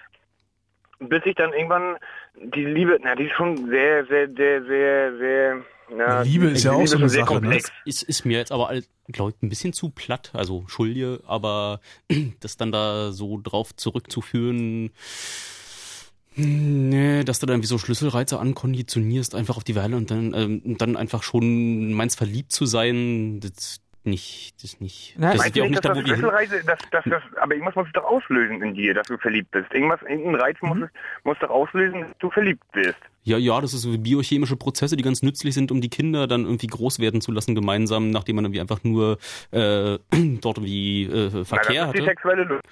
Genau, danach muss aber irgendwie noch ein Kit dazukommen, der da, dazu führt, dass die Kinder großziehst. Aber das ist einfach auch so ein biologisches Konstrukt, was ganz nützlich war. Meistens ist es nach sieben Jahren vorbei. Und Na, ich meine jetzt die Liebe, das Gefühl. ja, das ja, muss das ja irgendwie ja, da, da spreche ich ja gerade von. Das ist Ja. einfach auch so Hormonmix, der da irgendwie so sieht ganz praktisch aus. So die Konturen da sehen so aus, als ob dann wie das Kind, was da rauskommt, ganz praktisch ist oder so. Und dann Äh, ich finde diesen Ansatz gar nicht so schlecht. Ich finde es ganz gut, dass man vor losgeht und erstmal sagt, okay, wie weit kommen wir denn damit? Zum Beispiel, ähm, das, was du ja gerade vorgeschlagen hast, finde ich gar nicht so doof. Zu sagen, äh, wir brauchen irgendwie einen Prozess, mit dem wir lernen, Sachen zusammenzufassen. Zum Beispiel, das ist eine Frau und das ist eine Frau, die aufgeladen ist mit bestimmten Erwartungen für mich. Also, wie komme ich denn dahin, dass ich überhaupt so ein Konzept von der Frau bilde aufgrund von bestimmten Merkmalen, die ich wahrnehme? Zum Beispiel, äh, dass sie sich so und so bewegt, dass sie so und so aussieht. Was bringt mich denn überhaupt dazu, die als Frau zu klassifizieren oder sogar als be- begehrenswerte Frau? Und Mhm. ähm, dann eine ganz andere Frage, was ist denn dieses Gefühl eigentlich? Was wird denn da hervorgerufen?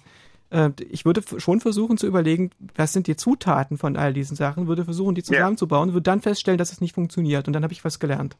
Ja, ich versuche mir das irgendwie gerade wieder zu merken, was wissenschaftlich, dann fehlt. wissenschaftlich anzusehen, weil wir reden ja davon, dass wir das irgendwie künstlich nachbauen wollen. Und wie eigentlich wäre dann Ja. dieses echt schon echt fieses Experiment, da mal zu gucken, ob wann man sich irgendwie dann ernsthaft an diesen, keine Ahnung, diese eine KI, die da wächst, wie verliebt und dann hast du wieder eine Versuchsperson, die dann wie jetzt nicht abschalten, äh, ist schon hart, oder? Und am Ende ist dann auch äh, vielleicht der Drang, das wie physisch auszuleben, dann auch nicht, äh, nicht so richtig möglich, weil dann müsstest du dann wieder hinter deine KI dann wieder plötzlich einen Roboter bauen, der dann der, obwohl da gibt's Puppen. Wir hatten ja mal so eine Diskussion, da, Remote- da Remote meinte ein. Student, ey, ich könnte mich doch nie in Roboter verlieben. Und dann meinte jemand das, na ja, kommt drauf an, ob sie gut aussieht. Ja.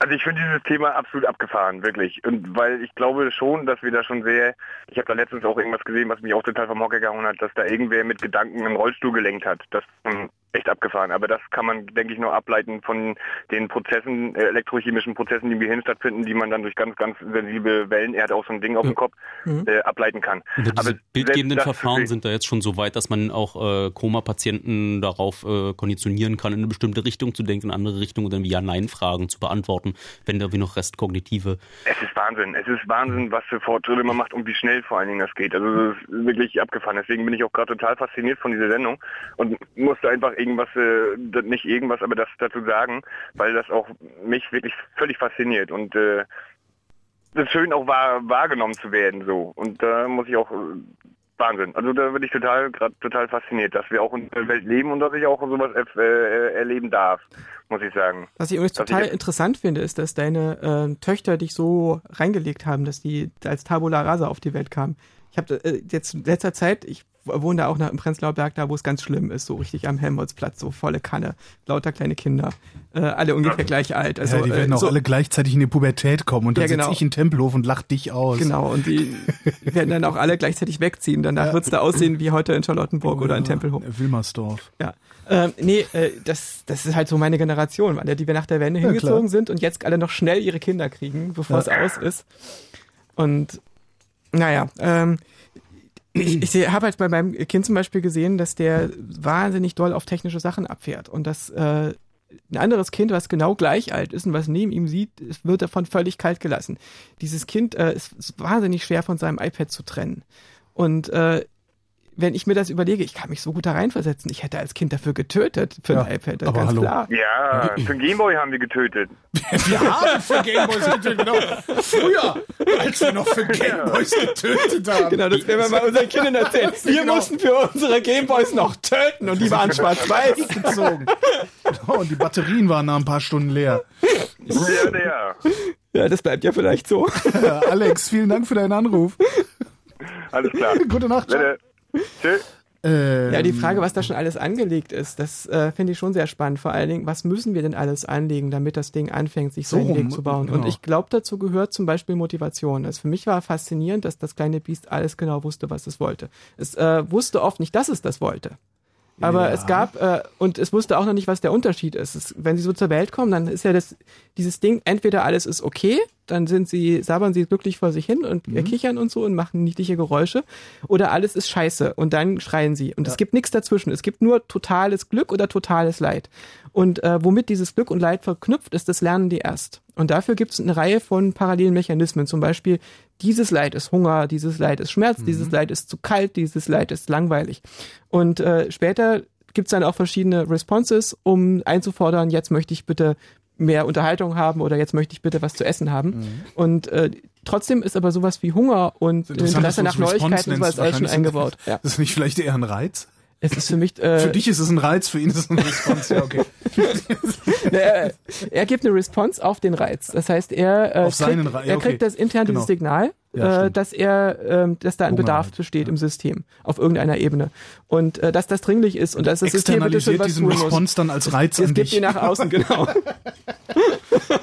Wie kriegen wir da jetzt die Kurve wieder zurück in die Ähm, künstliche Intelligenz? Weil Ganz einfach, wir nehmen Matthias ran. Hallo Matthias.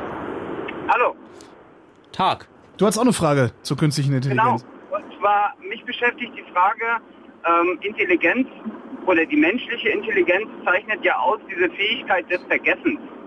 Ähm, also wir sammeln ja nicht Unmengen Wissen an, das wir vorrätig halten, sondern das Gehirn ist ja in der Lage auch auszusortieren.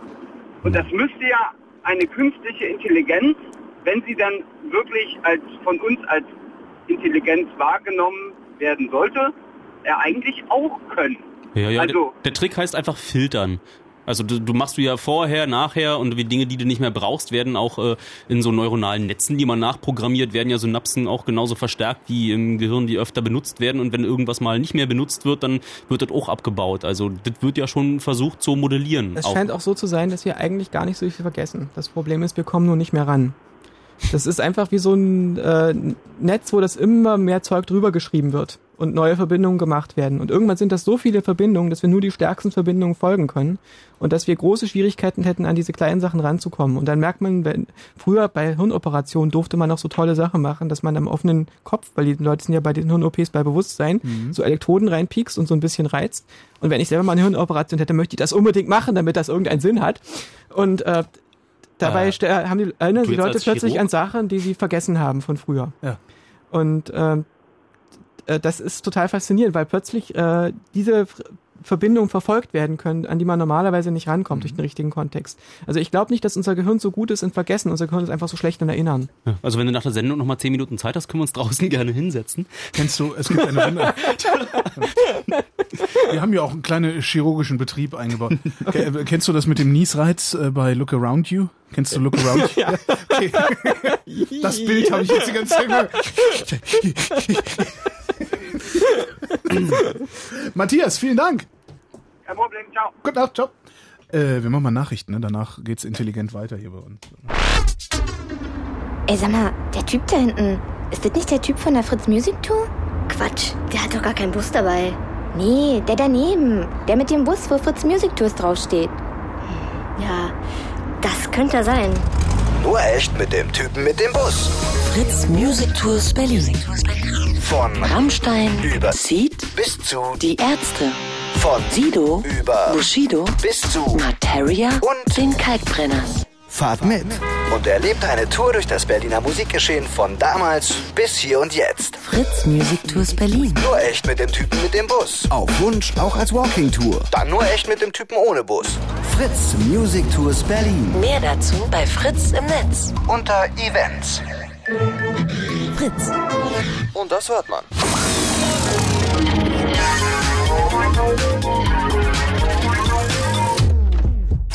Fritz. Blue Moon. Die zwei Sprechstunden. Hier ist Chaos Radio 187 mit Erdgeist, Joscha und Holger. Es geht um künstliche Intelligenz und wir sind immer noch bei den Maschinen, also bei den mechanischen äh, Dingern stehen geblieben. Was ich ja da gerade total spannend fand, äh, als der Joscha erzählte, mit dem mit der Nadel da rein und irgendwie so Regionen wieder reaktivieren. Äh, wat, w- wie im Gehirn ist denn da dieses Wissen so so so überhaupt abgespeichert? Also wie wo gibt's da irgendwie so die eine Region für hier ist äh, gerade irgendwie mein mein Kochwissen und hier ist äh, keine Ahnung soziale äh, emotionale Intelligenz. Nee, ne, das ist einfach irgendwo und wird irgendwo hin konstruiert, wenn man sich Teils, erinnert, ne? Oder? Teils, teils. Ah, okay. Da piekt man dann einfach nur wild rum und guckt, Ja. da da kommt wieder Da, raus. Küche. Da. es, es gibt so verschiedene Dinge. Das eine ist, äh, auf der untersten Ebene wird das, ähm, also wir haben im Cortex alle möglichen Konzepte abgelegt und die sind miteinander verdrahtet mit bestimmten Arten von Grundrelationen, glaube ich. Und die sind aber nicht die ganze Zeit aktiv. Und wenn die aktiviert werden, dann bekommen die, äh, werden die erst wirksam sozusagen. Du sagst, entschuldige, du sagst, glaubst du. Das heißt, äh, gibt es, gibt es äh, valide Forschung dazu? Oder war es das gibt jetzt, ganz das- viele valide Forschung Okay, dazu. weil du Aber, sagtest, glaubst du. Das ja. fand ich, dachte ich, oh. Äh, Das so machen das Wissenschaftler. Das ist erstmal eine Hypothese, bis es widerlegt. Ja, nee, äh, so, äh, ich wollte nur wissen, ob das jetzt eine Floskel war Das oder ob es tatsächlich nie, nicht wirklich klar ist, sondern ob da. Das ist alles so eine Sache. Also, äh, wenn jemand zum Beispiel heute über die Verdauung redet, dann würde er vernünftigerweise als Wissenschaftler auch sagen, glaubst du? Weil so alle zehn Jahre wandelt sich unsere Vorstellung davon, was, wozu das Cholesterin nun genau gut Ja, ist und ob okay. das gut oder schlecht Ja, für okay. uns ist.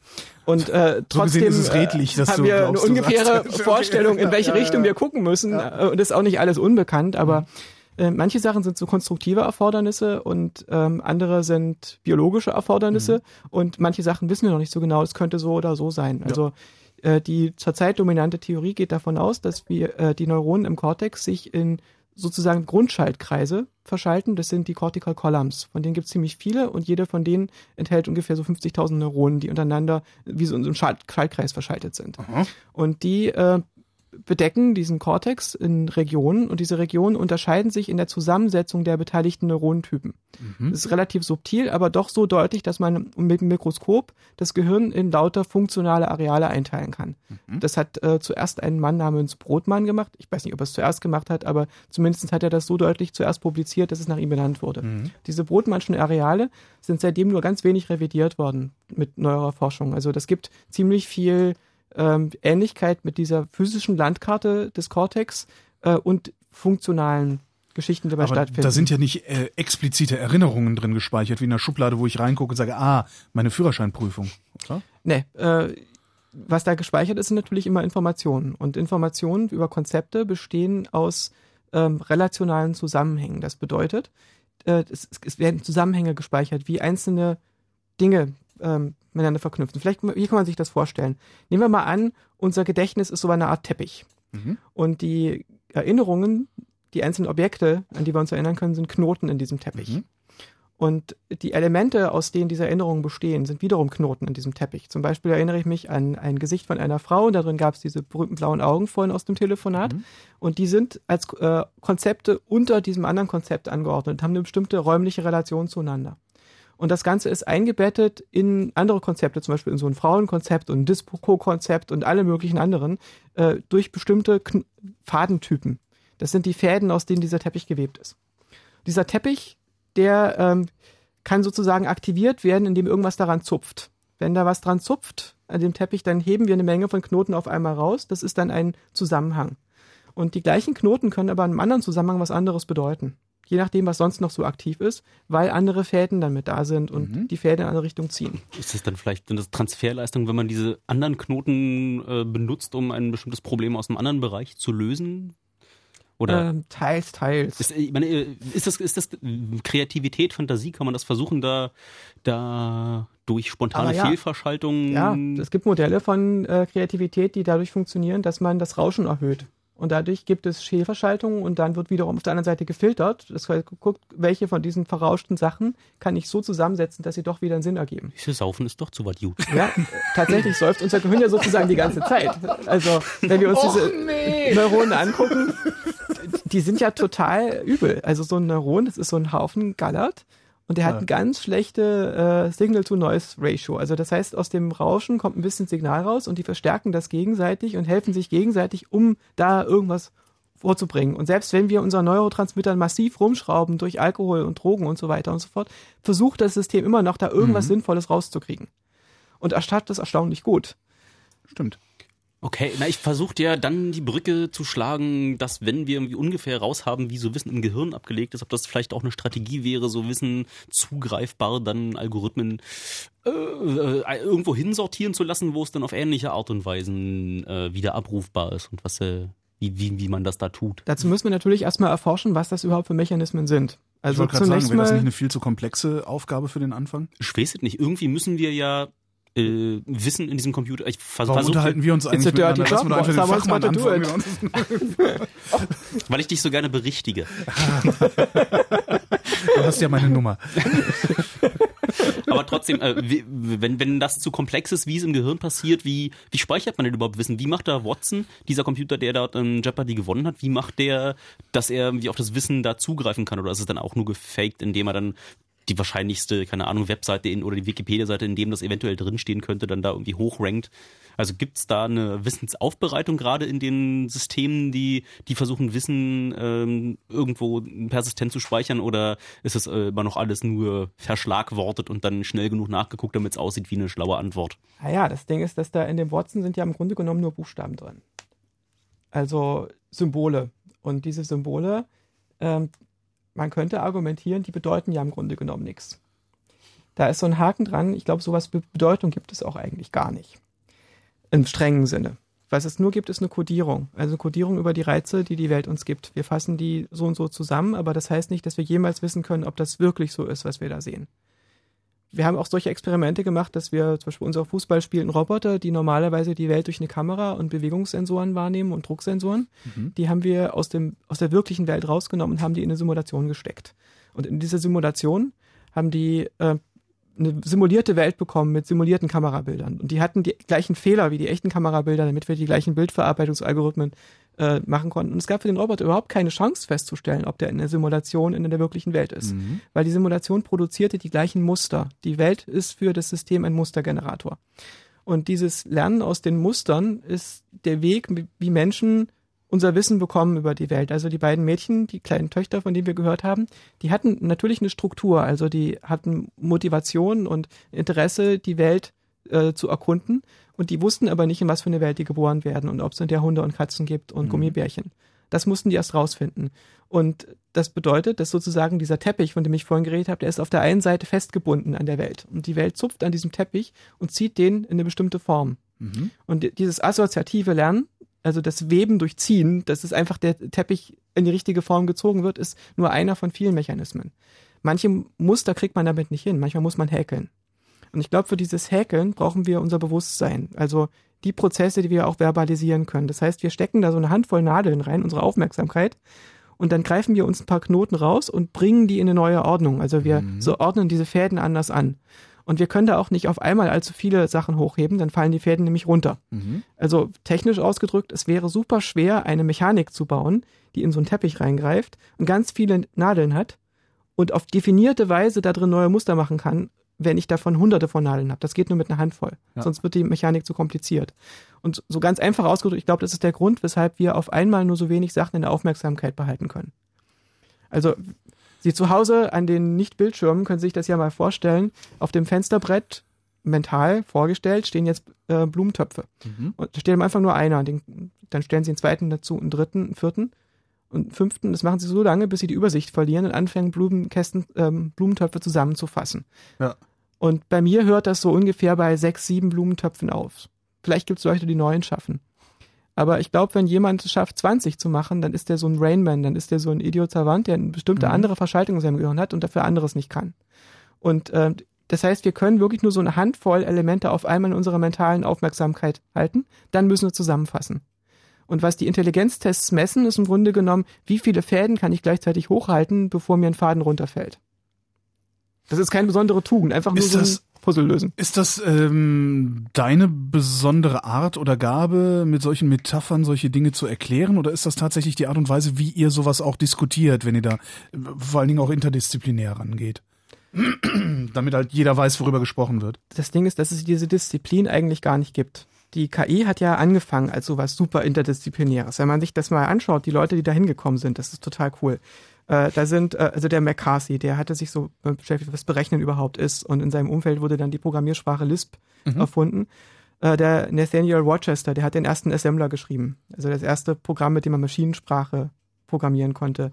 Äh, Minsky, der ziemlich berühmt ist, der Shannon, den wir vorhin schon erwähnt haben, der herausgekriegt hat, was Information ist oder zumindest eine wesentliche Interpretation davon, die Informationstheorie.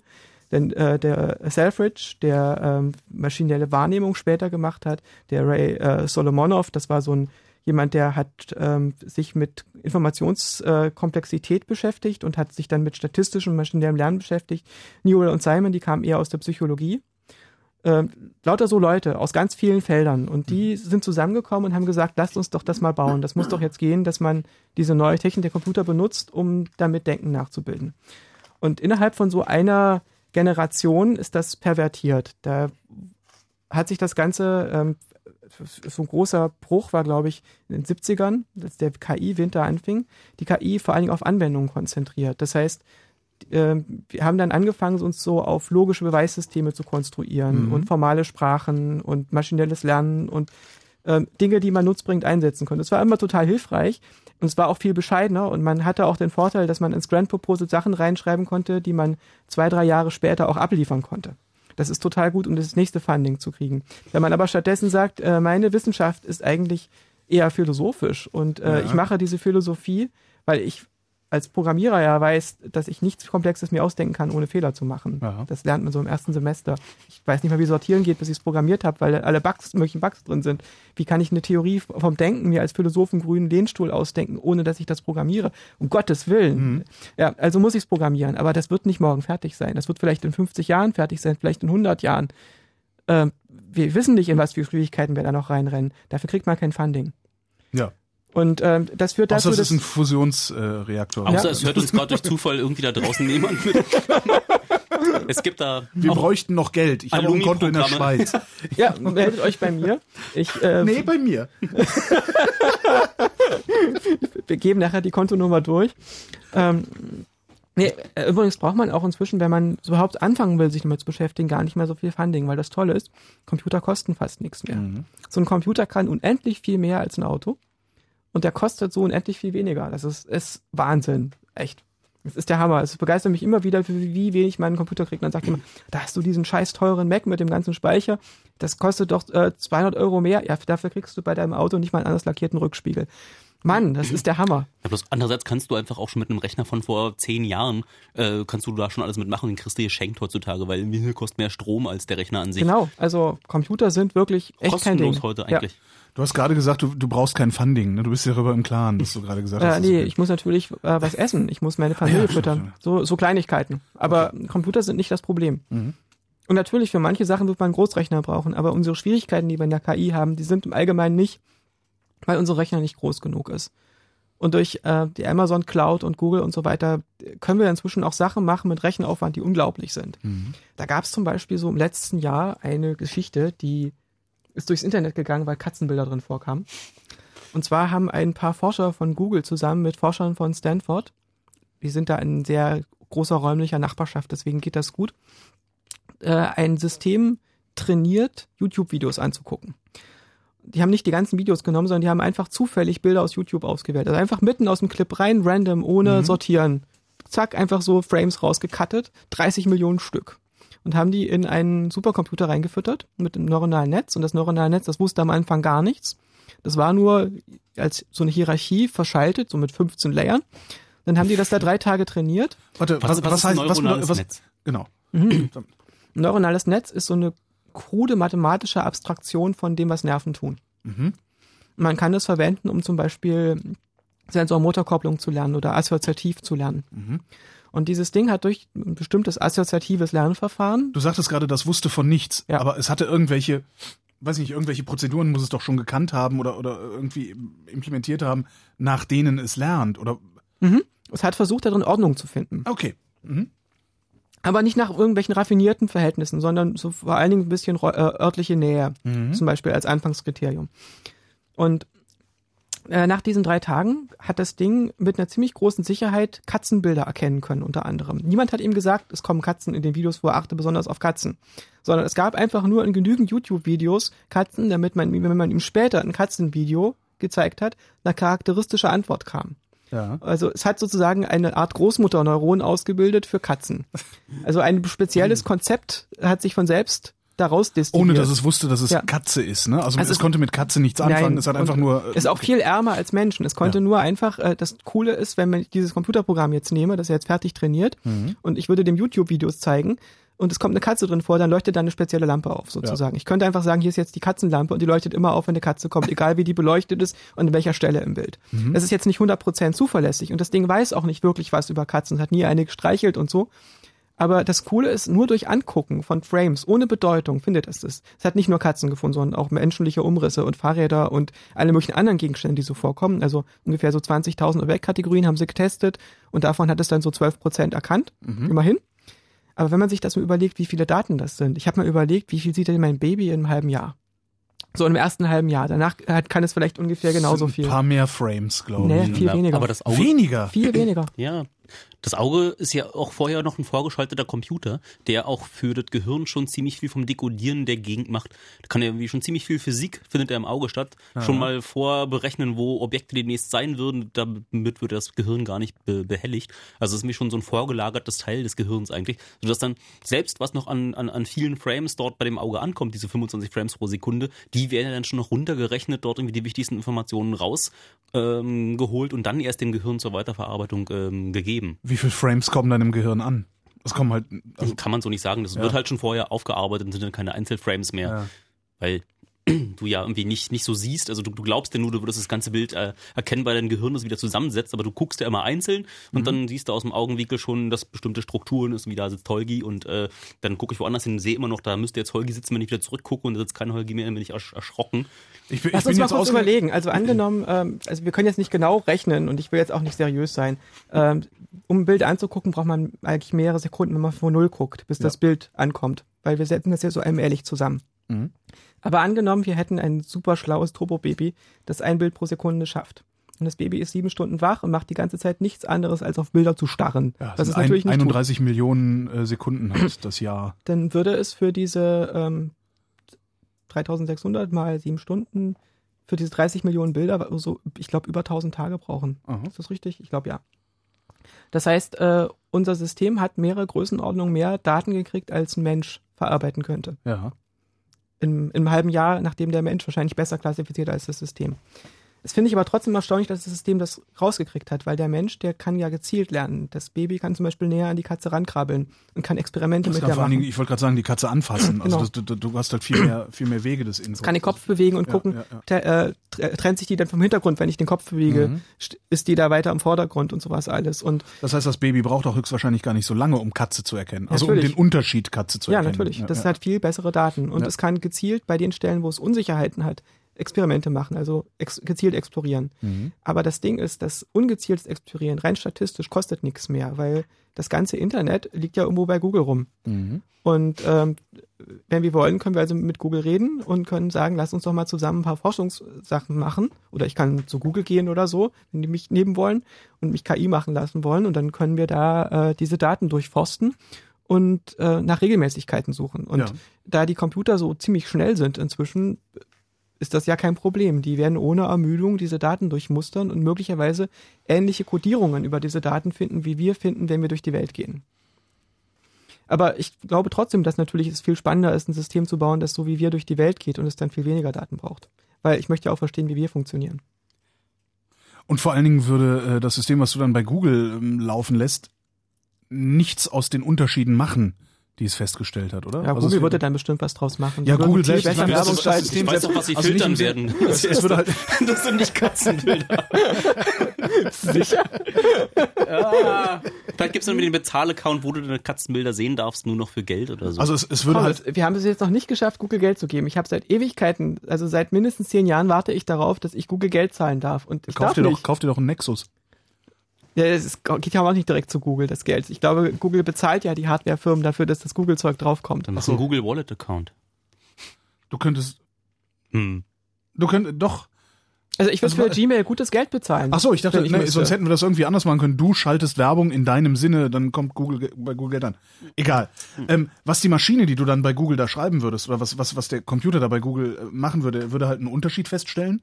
Ähm, der Unterschied wäre möglicherweise Katze, aber das würde sich nicht in, in, in irgendwie ein Verhalten oder eine Handlung oder äh, ein, ein Ethos übersetzen. Das stimmt. müsstest du aber- noch reinschreiben. ne? Ja, das ja, ja. widerspricht sich aber nicht. Also vielleicht können wir ja zusätzlich so ähnliche Lernverfahren dafür anwenden. Aber ist auch klar, das ist nur ein reines visuelles Paradigma, was keine Bewegung kann und was ist nicht verknüpft mit irgendwelchen Handlungs- oder sozialen Zusammenhängen und so fort, sondern nur ein ganz primitives Modell von einem winzigen Teil des Gehirns.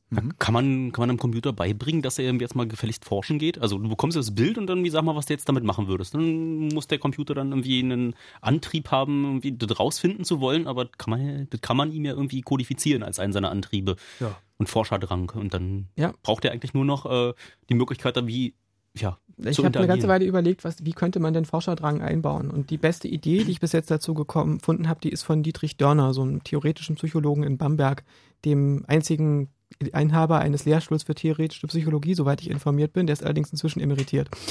Und der hat in der Zeit des Behaviorismus publiziert, was dazu führte, dass die meisten mit seinem Zeug nichts anfangen konnten.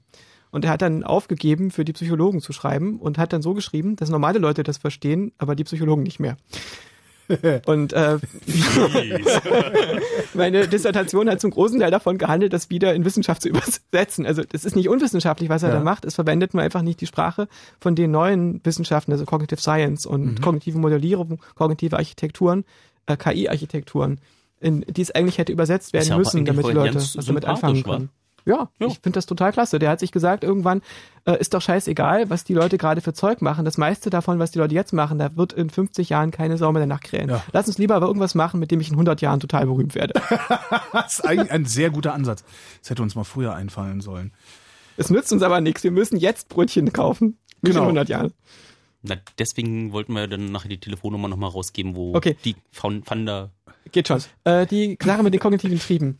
Ähm, ich äh, habe ja schon erwähnt, dass ich glaube, dass neben den physiologischen Trieben, also sowas Ja. wie Hunger und Durst, und ich glaube, Hunger und Durst erschlägt's nicht. Das sind Hunderte, die da Untertriebe aus den Hunger und Durst bestehen allein.